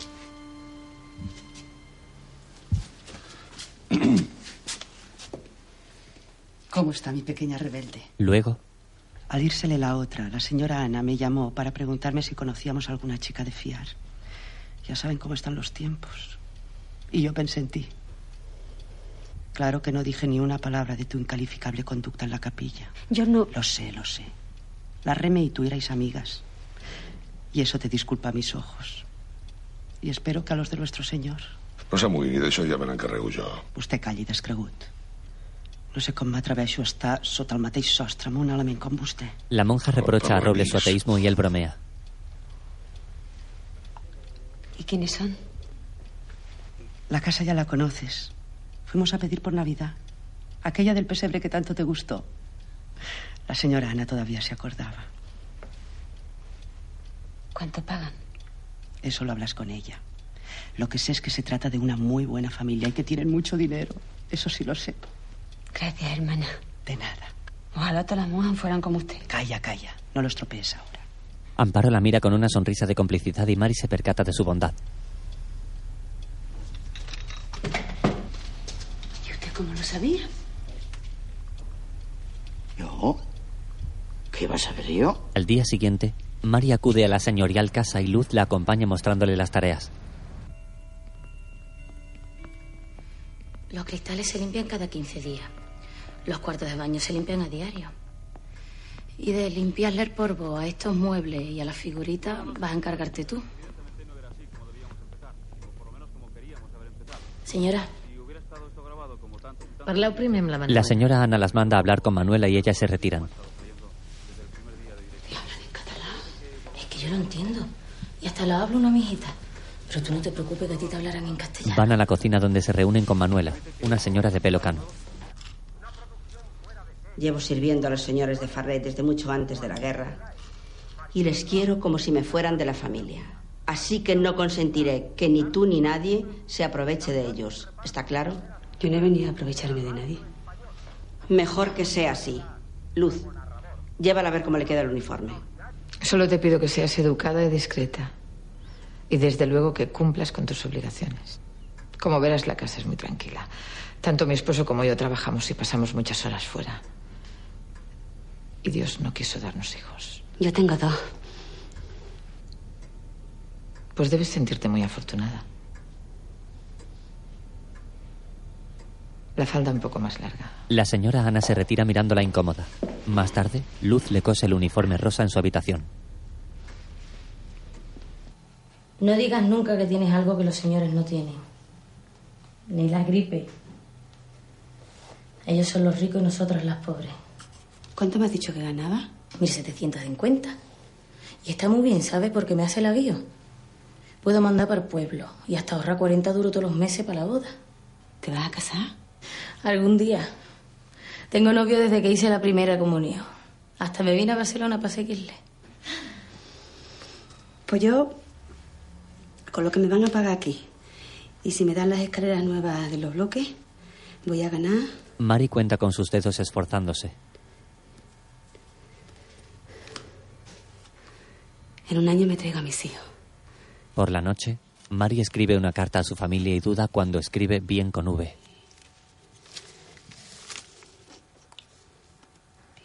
Niega con su cabeza y toma la goma para borrar la falta de ortografía y escribirla con B.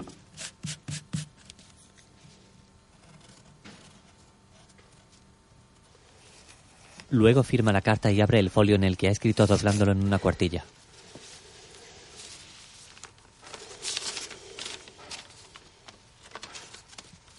Después, se detiene tras la puerta entreabierta de la salita con gesto dubitativo.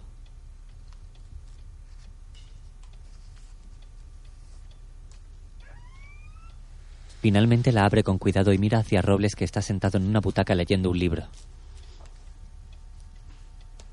He escrito. He escrito una carta a mis hijos.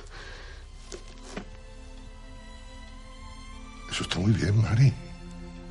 Lo que no sé si tendrá mucha falta. Y ellos saben más que yo porque como van al colegio desde muy chico. ¿Quieres que te la corrija?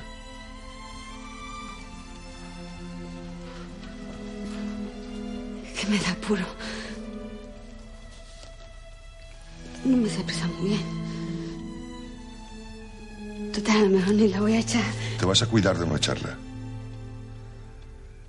Esa carta es muy importante, Mari. Bueno, míresela por encima solo.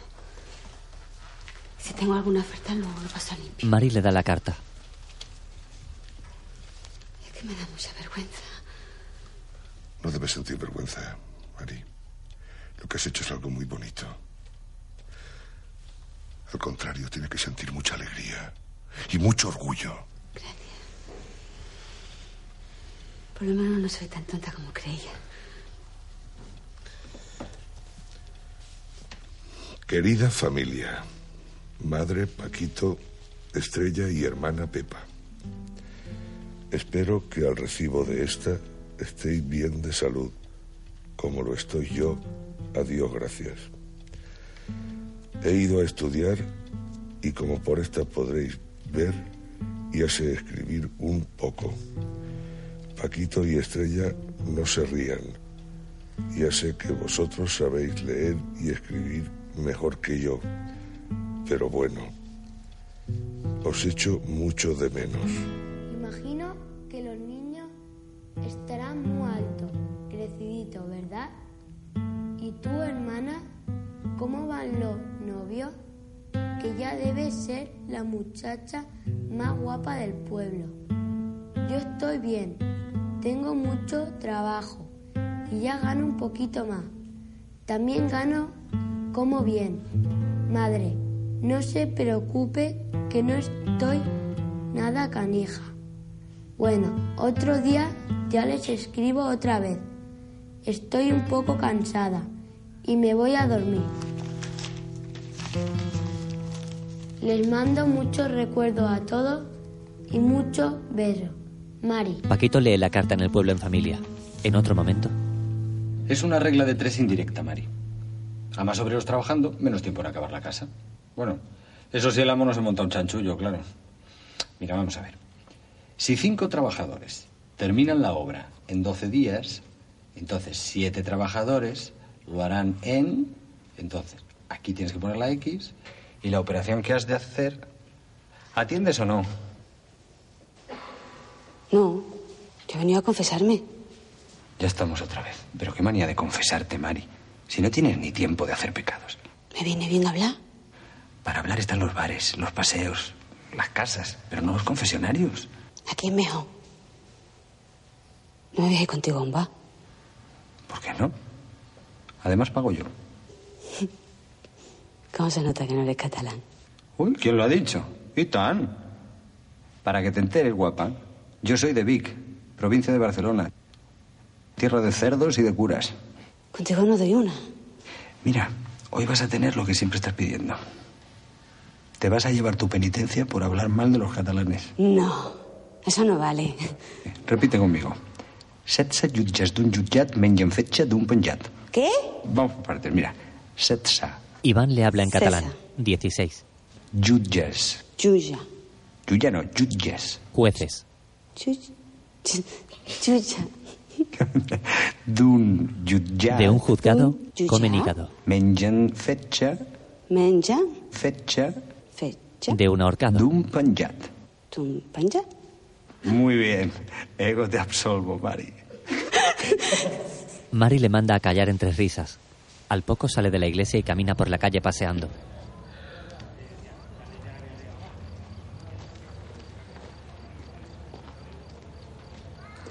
Un vehículo blanco enciende sus luces y avanza despacio tras ella. Mari se gira para ver de quién se trata. Es el médico. Hola. Hace una noche estupenda, ¿verdad?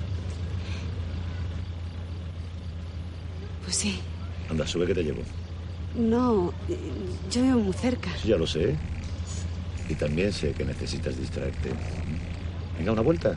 No, es muy tarde ya. ¿Y quién te espera en casa, Mari?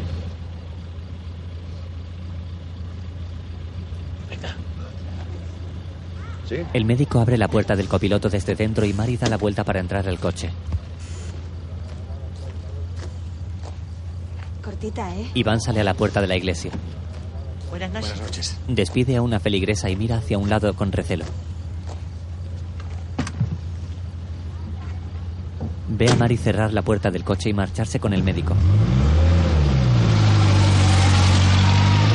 Más tarde, están en un monte con vistas a la Sagrada Familia y el hombre enciende la radio del coche. Qué bonito se ve.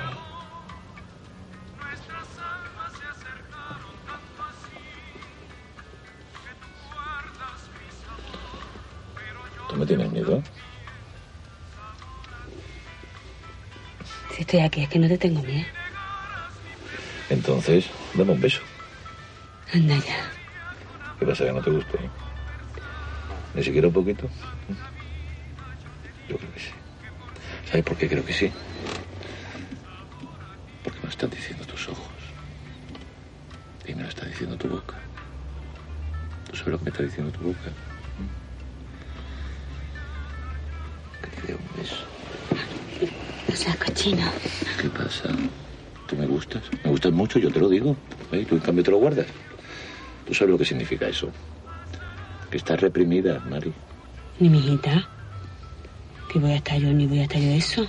Mari, somos personas mayores y sin compromiso. Yo soy viuda, ¿eh? Bueno, ¿y qué? ¿Que vas a ser una viuda toda tu vida? ¿Llorando en un rincón de tu casa? A tu marido no le gustaría eso. Se ponía como una fiera cuando me miraba otro hombre. No me extraña. Cualquier hombre tendría celos de ti. Y yo el primero. El médico la besa y le acaricia sus muslos. Ella se muestra esquiva. No seas guarro. Tan sencillo. Por favor, Julio. No de los que van por ahí pidiendo guerra. Eres tan dulce, también que no. Basta, basta. Mari sale del coche angustiada y Julio se acerca a ella agarrándola por sus hombros. Pasa?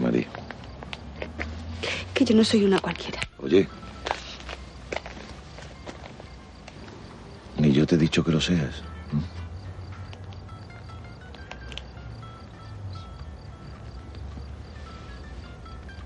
¿Vale?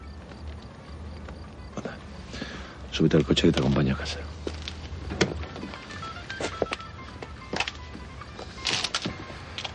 Es que no sé qué me pasa cuando estoy contigo.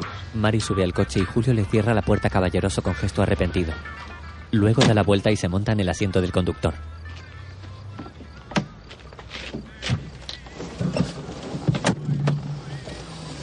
Lo siento.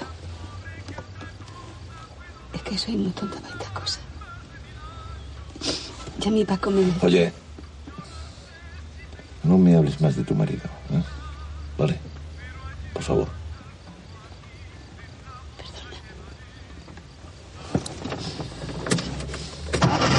Arranca y se van. Al día siguiente, Mari está con Luz frente a una farmacia. No entro. Es que no lo necesito, Lu. Te lo he preguntado en general, por curiosidad. Venga, Mari, que me ha soltado rollo ese ya cien veces. Tira. Es que es verdad.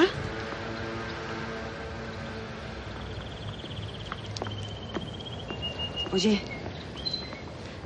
¿seguro que una no se queda embarazada ni nada? Mira, mami. ¿Tú me ves el bombo por algún lado?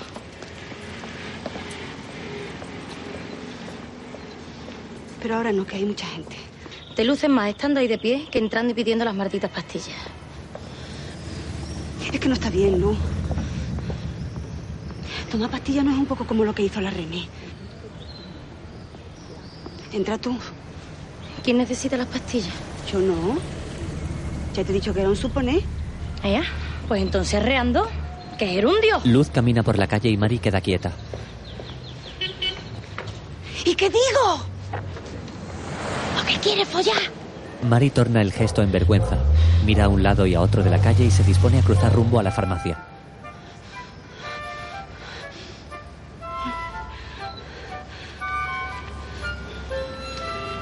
Besa la medalla que lleva colgada al cuello con gesto nervioso, abre su bolso para mirar en su monedero y con gesto decidido cruza la calle.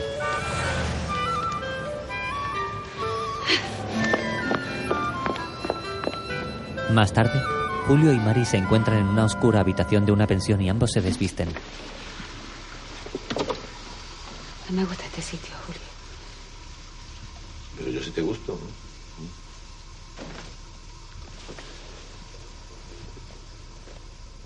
espejos rotos traen malfario.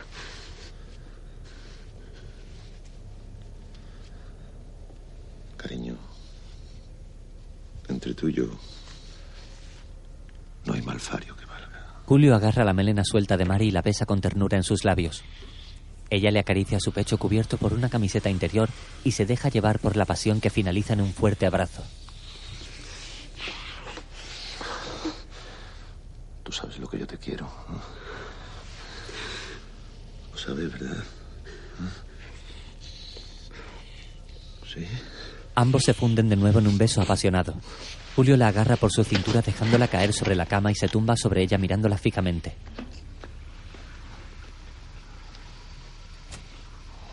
Luego continúa besándola y baja despacio hasta sus pechos mientras le sube una pierna para colocarse sobre ella.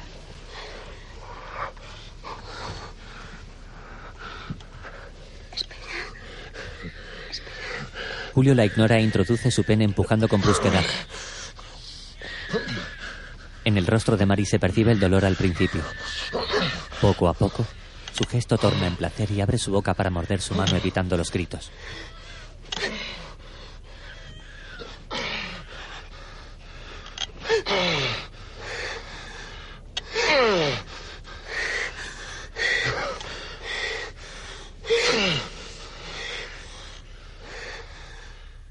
Más tarde, Mari está en su habitación y mira la fotografía de su marido e hijos con gesto de culpabilidad. Luego desvía su mirada hacia una silla donde tiene colgado su velo de luto. Lo toma en sus manos para contemplarlo con desazón y lo guarda enfurecida en un cajón de su mesita.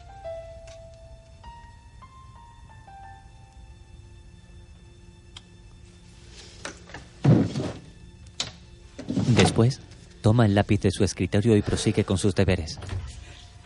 Amparo abre la puerta de un golpe. Respira con ansiedad llevándose la mano al pecho.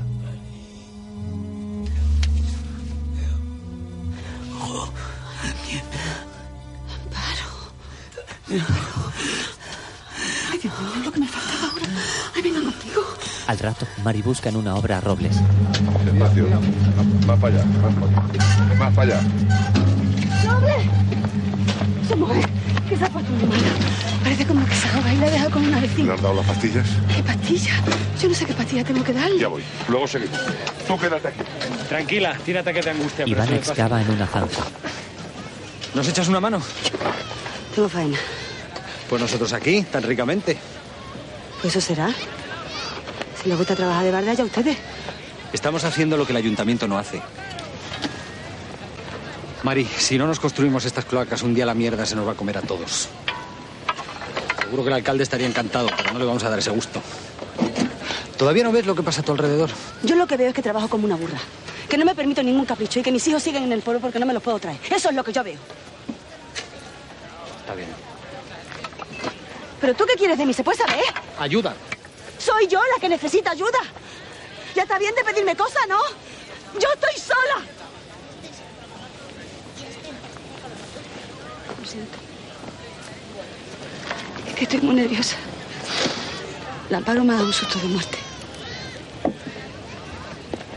Ole, que no me sale nada bien, Iván.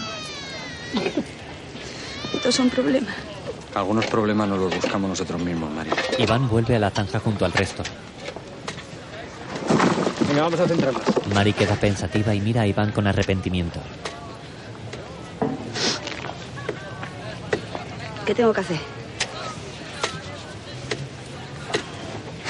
Coge un capazo de allí. Mientras Mari va por el capazo, el cura la mira esbozando una sonrisa. Luego, la mujer regresa para ayudar en la obra. Más tarde se reúne con Genaro. Hay un hombre, Genara, Eso ya lo sabía yo. y no marcha. Vaya una novedad. Con los hombres nunca marcha, hija. No es que vaya mal, pero... No sé. Bueno, que no es lo que yo esperaba. Claro. Oye, ese hombre no será Iván. Tú estás loca. Se llama Julio. ¿El alcalde de barrio? Pues tú sí que estás loca. ¿Y por qué? Pues hija, porque para ser alcalde de barrio hay que ser muy del régimen y muy cabrón. A saber los culos que habrá visto ese. Y no para pincharlo, precisamente. Bueno, ya está bien, Nara. Mira, Mari, tú lo que tienes que hacer ya de una vez es organizar tu vida. Con los hombres y con todo. ¿Eso cómo se hace? Pues teniendo hombre propio y piso propio. Ya lleva mucho tiempo realquilar. y- Ah, escucha. En el bloque de ahí detrás se queda un piso libre. Seríamos vecinas. Tienes que alquilarlo. Porque yo no lo puedo pagar. Ya verás cómo puede. En otro momento, Mari abre la puerta de una habitación del piso de alquiler. La joven avanza por sus estancias amplias con gesto sonriente y satisfecho. Genara la acompaña en la visita. Un hombre de poco pelo canoso con una carpeta en su mano les enseña el piso.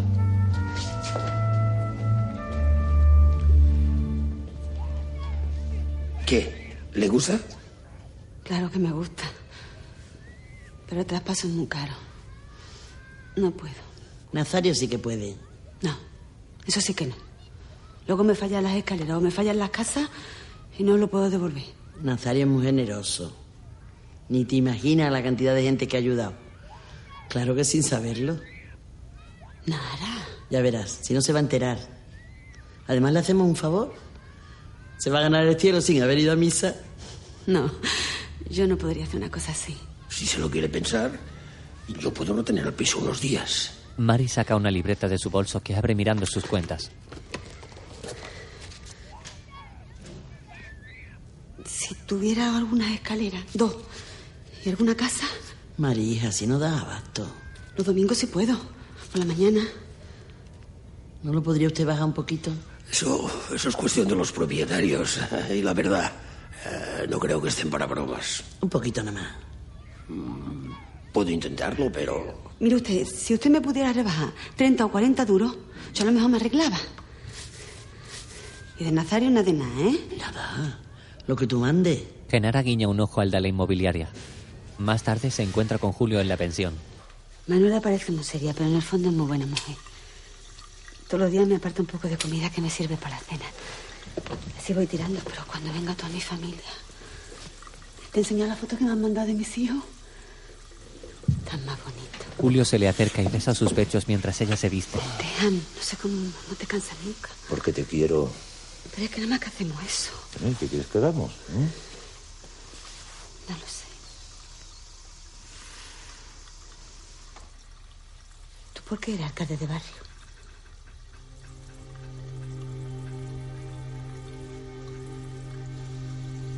Eso que viene ahora. Te han estado calentando la cabeza, ¿no?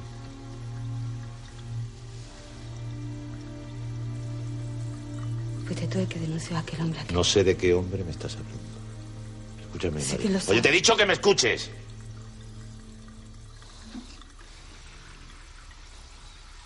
Vamos a ver. Tú y yo estamos bien juntos, ¿no? No lo estropees. A ver, mírame. ¿Yo te gusto? ¿O no?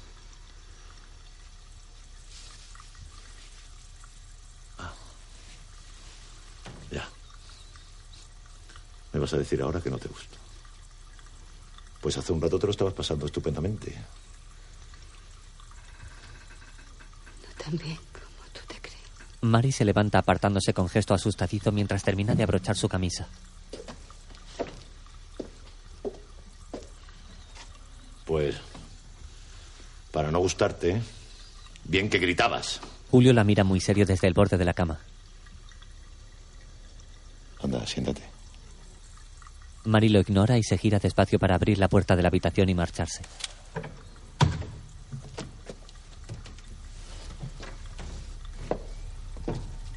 Julio se recuesta en la cama dando una profunda calada a su cigarro. Por la mañana, Mari tiende la ropa con luz en la azotea. Me he Lu. Son demasiadas cosas. Ya casi ni ahorro. Bueno, no ahorro tanto como antes. Me he comprado ropa interior, un vestido nuevo. ¿Para qué querré yo un vestido nuevo si luego no puedo alquilar un piso para traerme a los míos? Ya te los traerá.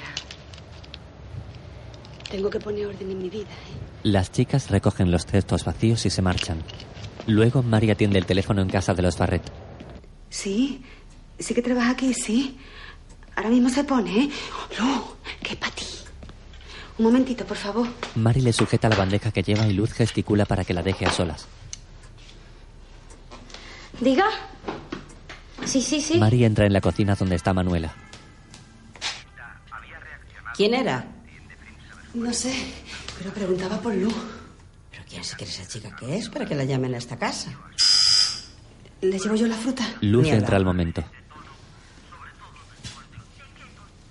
Se ha metido en un lío, ¿verdad? ¿Quién? ¿Quién va a ser? Ese novio que tiene. Además, no es la primera vez. Ve a llevar la fruta. ¿Dónde está? Escondido. Pero se han dado buena. Esta vez se han dado buena. Y ahora lo tienen que llevar al hospital, pero no se atreven. Tiene que ir a verlo, Lu. Están esperando. Mari. Pues no está usted viendo cómo está. Mari lleva el frutero a la señora y Luz se sienta llorando. Más tarde, las chicas llaman a la puerta de un garaje y un joven les abre precavido.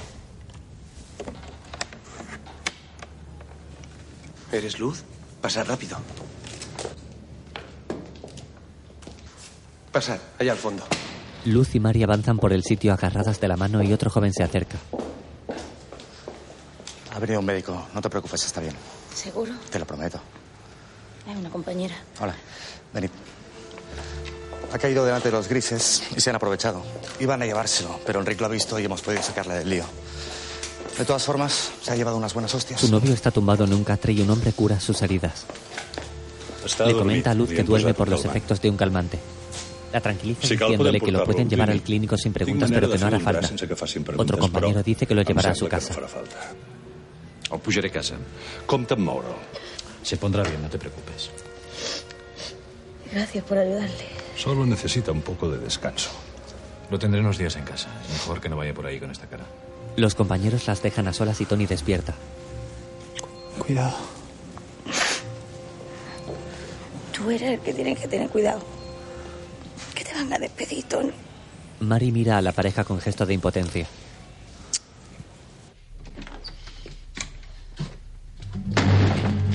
Luego, Mari entra a su dormitorio cerrado de un portazo con gesto de rabia. Tira sus libros y cuadernos al suelo con furia y se descalza lanzando los zapatos al aire. Al momento, Amparo entra y la mira confusa. Han apaleado al novio de Lu. Le han puesto la cara que casi no puede abrir los ojos. No está bien de pegar. Somos personas. Deje, deje, yo lo recojo. ¿Y usted cómo está? Resistiendo. Como tú. Amparo la ayuda a recoger sus cosas y toma el cupón de la estantería.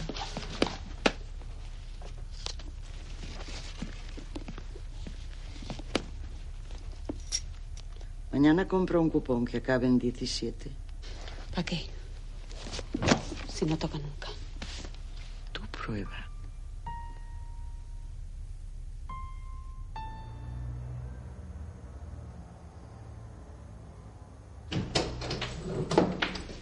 Al día siguiente, Mari entra en casa dirigiéndose a la salita. Amparo, he comprado un cupón terminado. Esta señora Te está esperando.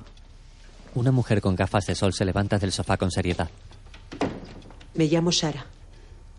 Soy la esposa de Julio. Luego, Yo no sabía que estuviera casado. Se lo juro. ¿Y a usted no se le ocurrió preguntar? Mire, no ha sido la primera vez, ni será la última, pero con usted podría ser distinto, por eso he venido. No sé qué me quiere decir. Usted está libre. Y él, a lo mejor, hace planes, busca una casa. Las cosas podrían ir demasiado lejos. Ya han ido demasiado lejos. Para mí, desde luego. Pero hablo de mis hijos. Necesitamos el dinero de mi marido. Yo nunca he trabajado y él no gana para mantener dos casas.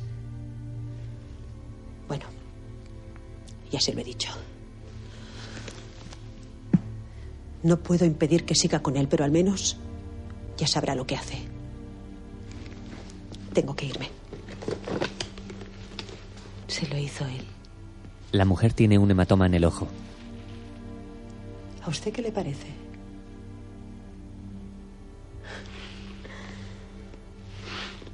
Siempre ha sido de mano fácil. Sara se pone de nuevo sus gafas de sol y se marcha de la habitación ante la mirada compasiva de Mari.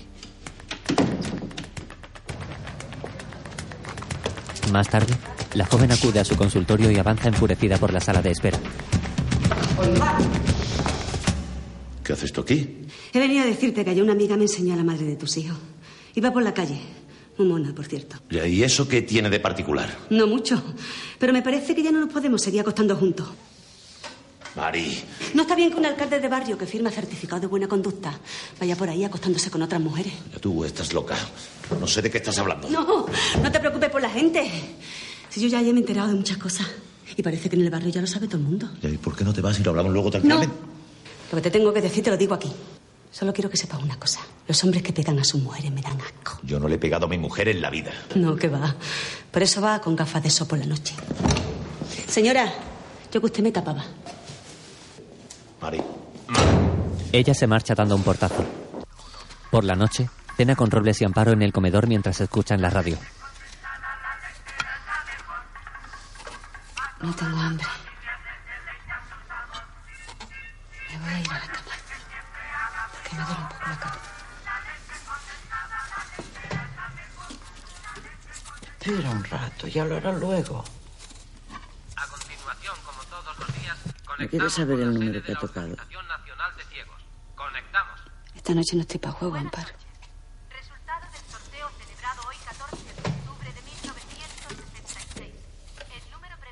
¿Qué pasa? Aroburas.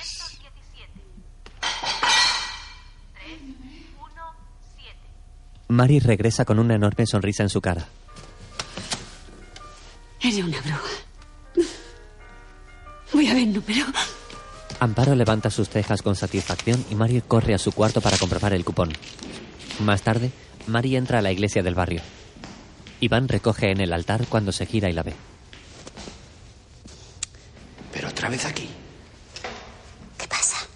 ¿Es que ya tampoco se puede venir a dar la gracia? ¿Vienes a dar las gracias? ¿De qué? Bueno, es igual. Pero te voy a dar un consejo. Díselo despacio, porque Dios está un poco viejo y no se lo va a creer. Aquí solo se viene a pedir. Me ha tocado los ciegos. Entonces voy a rezar contigo. Iván le sonríe y se arrodilla a su lado.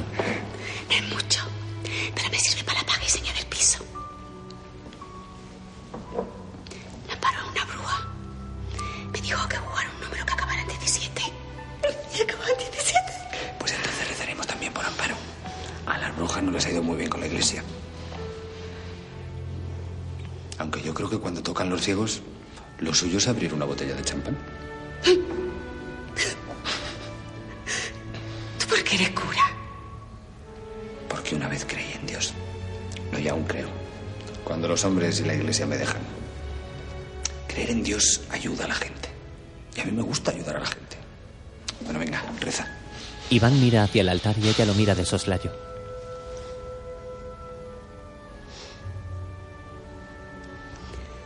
Ya no estoy con Julio.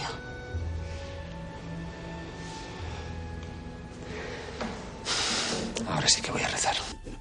En otro momento, Mari firma el traspaso del piso y el hombre de la inmobiliaria le entrega las llaves sonriente. Ella las agarra aún incrédula mientras él recoge los papeles del contrato.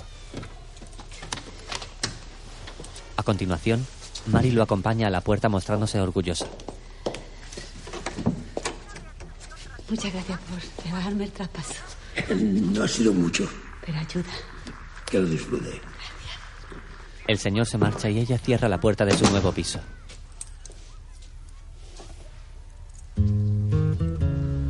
Acaricia las llaves entre sus manos esbozando una sonrisa triunfal.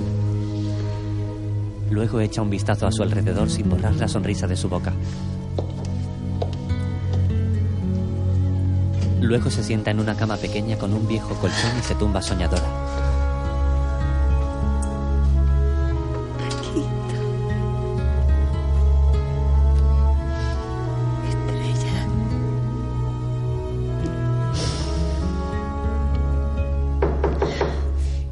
Alguien llama a la puerta y ella abre.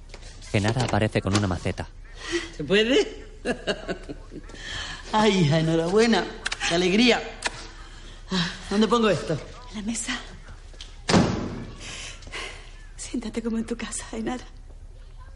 Vamos a sentarnos. Lo has conseguido, Mari. Gracias a ti. Bueno, ya lo ciego. Mira que soy tonta. Pero no que nada más que tengo ganas de llorar. Bueno, venga. Espabila. ¿Espabila para qué? ¿Para qué va a ser? ¿Ya no te acuerdas la manifestación? Lo del alcantarillado del barrio. Bueno, ve todo el trabajo que tengo que hacer. Además, esas cosas a mí... Bueno, tú lo decides, ¿eh? Yo voy para allá. Espera. Jesús, qué lianta eres. Venga, vamos. Genara y Mari se van de la casa rumbo a la manifestación del barrio.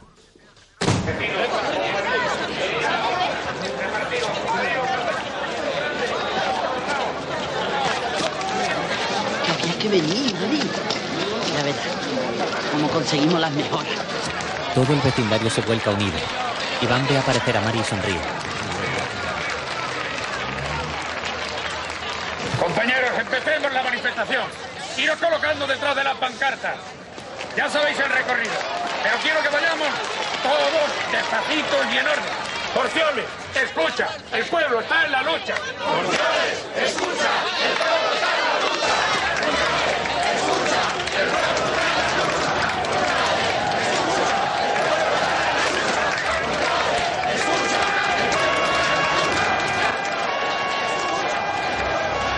Varios todoterrenos de policías llegan al barrio y activan sus sirenas. Los vecinos los miran sorprendidos.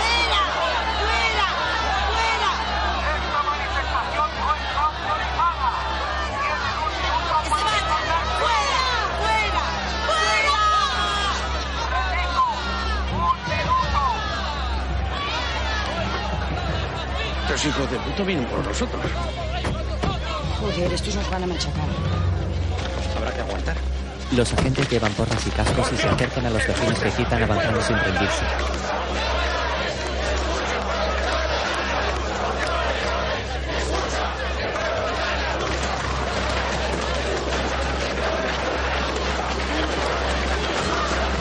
Numerosos grises aparecen a caballo y comienzan a atacar a los vecinos a la orden de un silbato. La gente se cubre con sus brazos mientras reciben golpes de manos de los militares que se lanzan sin piedad contra ellos.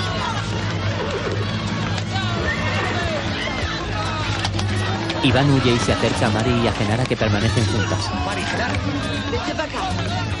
Vamos, venid, venid conmigo, venid. Vamos. Venga. Esperaste aquí. Ahora voy yo a venir. Genara vuelve a la multitud para defender a sus vecinos. Iván se muestra inquieto y corre de nuevo hacia ellos. Mari intenta retenerlo y ve como un guardia lo tira al suelo y lo golpea con su porra. La joven contempla apartada el horror de la escena mientras el militar continúa pegándole.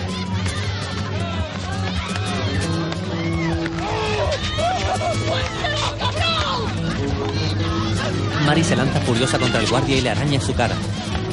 El chico la tira al suelo y va a golpearla cuando un vecino lo impide.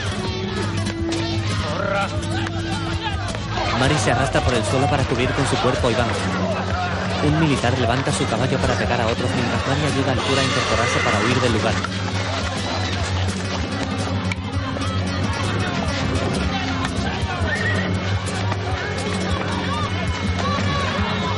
El joven está herido y sangra por su cabeza.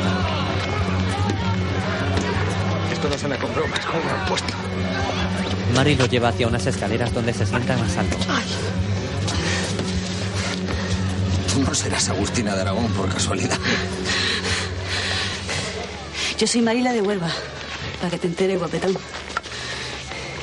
Y para allá me voy a por mis hijos. Y por Dios que me los traigo. Como María Vázquez Librero, que me llamo.